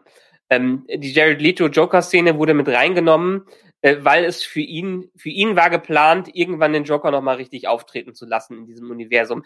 Ein Batman, äh, der nie auf den Joker trifft, ist für ihn kein richtiger Batman gewesen. Deshalb wollte er wenigstens dem ganzen äh, Tribut zollen, indem er diese Szene noch mit reinhaut. Die war ursprünglich auch nicht vorgesehen. Und die ganzen anderen Szenen, die wir, äh, die wir hatten, ich meine, Ben Affleck sieht ja auch schon längst nicht mehr wie im Film da aus in dieser After-Credit-Szene. Die hat er so als Bonus noch äh, reingeworfen, um äh, ein paar Fans abzugreifen, aber hat letztendlich das für sich selber gemacht, diese gan- ganzen Sche äh, das Ganze reinzuschmeißen. Also es hat nichts mit einer Strategie von Warner zu tun. Das ist, wie gesagt, weiterhin Zack Snyder wollte sein Ding durchziehen, ohne irgendeinen Einfluss von Warner, durfte das dann am Ende mit 70 Millionen Dollar machen, hat diesen kleinen Reshoot durchgeführt und dann am Ende haben wir ein Zack Snyder Produkt bekommen, was völlig außerhalb der kon kreativen Kontrolle irgendeines anderen war, ohne Studioeinfluss, durfte er sein Produkt auf den Markt werfen und das ist jetzt passiert. Na denne. Dann können wir an der Stelle ja Entwarnung geben, dass es nicht noch äh, so viel mehr zu sehen gibt. Bezüglich der Star Trek News und Magenta TV kann man auch Entwarnung geben. Es re- dreht sich nämlich hier nur um die ollen Filme mit Kirk und Spock. Von daher äh, alles gut, brauchen wir nicht noch Ah, die sind auch nicht 20. mehr bei Net- Netflix dann. brauchen wir noch ein 20, nicht noch ein 20. Abo dazu. Keine Ahnung, Ja. habe ich eh auf Blu-ray, ist mir wurscht an der Stelle. Ja, hab ich auch Und ähm, von daher, ja. Ähm, freuen wir uns ähm, über viel Superhelden-Content, der noch kommen wird. Und von daher danke, dass ihr uns nochmal hier die, naja, ist dann auch wieder eine Dreiviertelstunde geworden. ähm, noch ein bisschen äh, euer Ohr geschenkt habt. Das ist also ein schöner Bonustrack an der Stelle und von daher nur aber ab ins Bett mit euch. Ja, ihr müsst morgen alle wieder raus und arbeiten und äh, wir auch und deswegen würde ich sagen, nächste Woche Montag mit den Kollegen vom Track-Barometer beziehungsweise vom, von Communicator Space reden wir über deren Erhebung vom Track-Barometer und die Zahlen zu Star Trek Picard und Star Trek Discovery. Da bin ich auch schon sehr gespannt drauf und äh, ja, in diesem Sinne, machtet Jord. Bis dann. Tschüss. Ciao.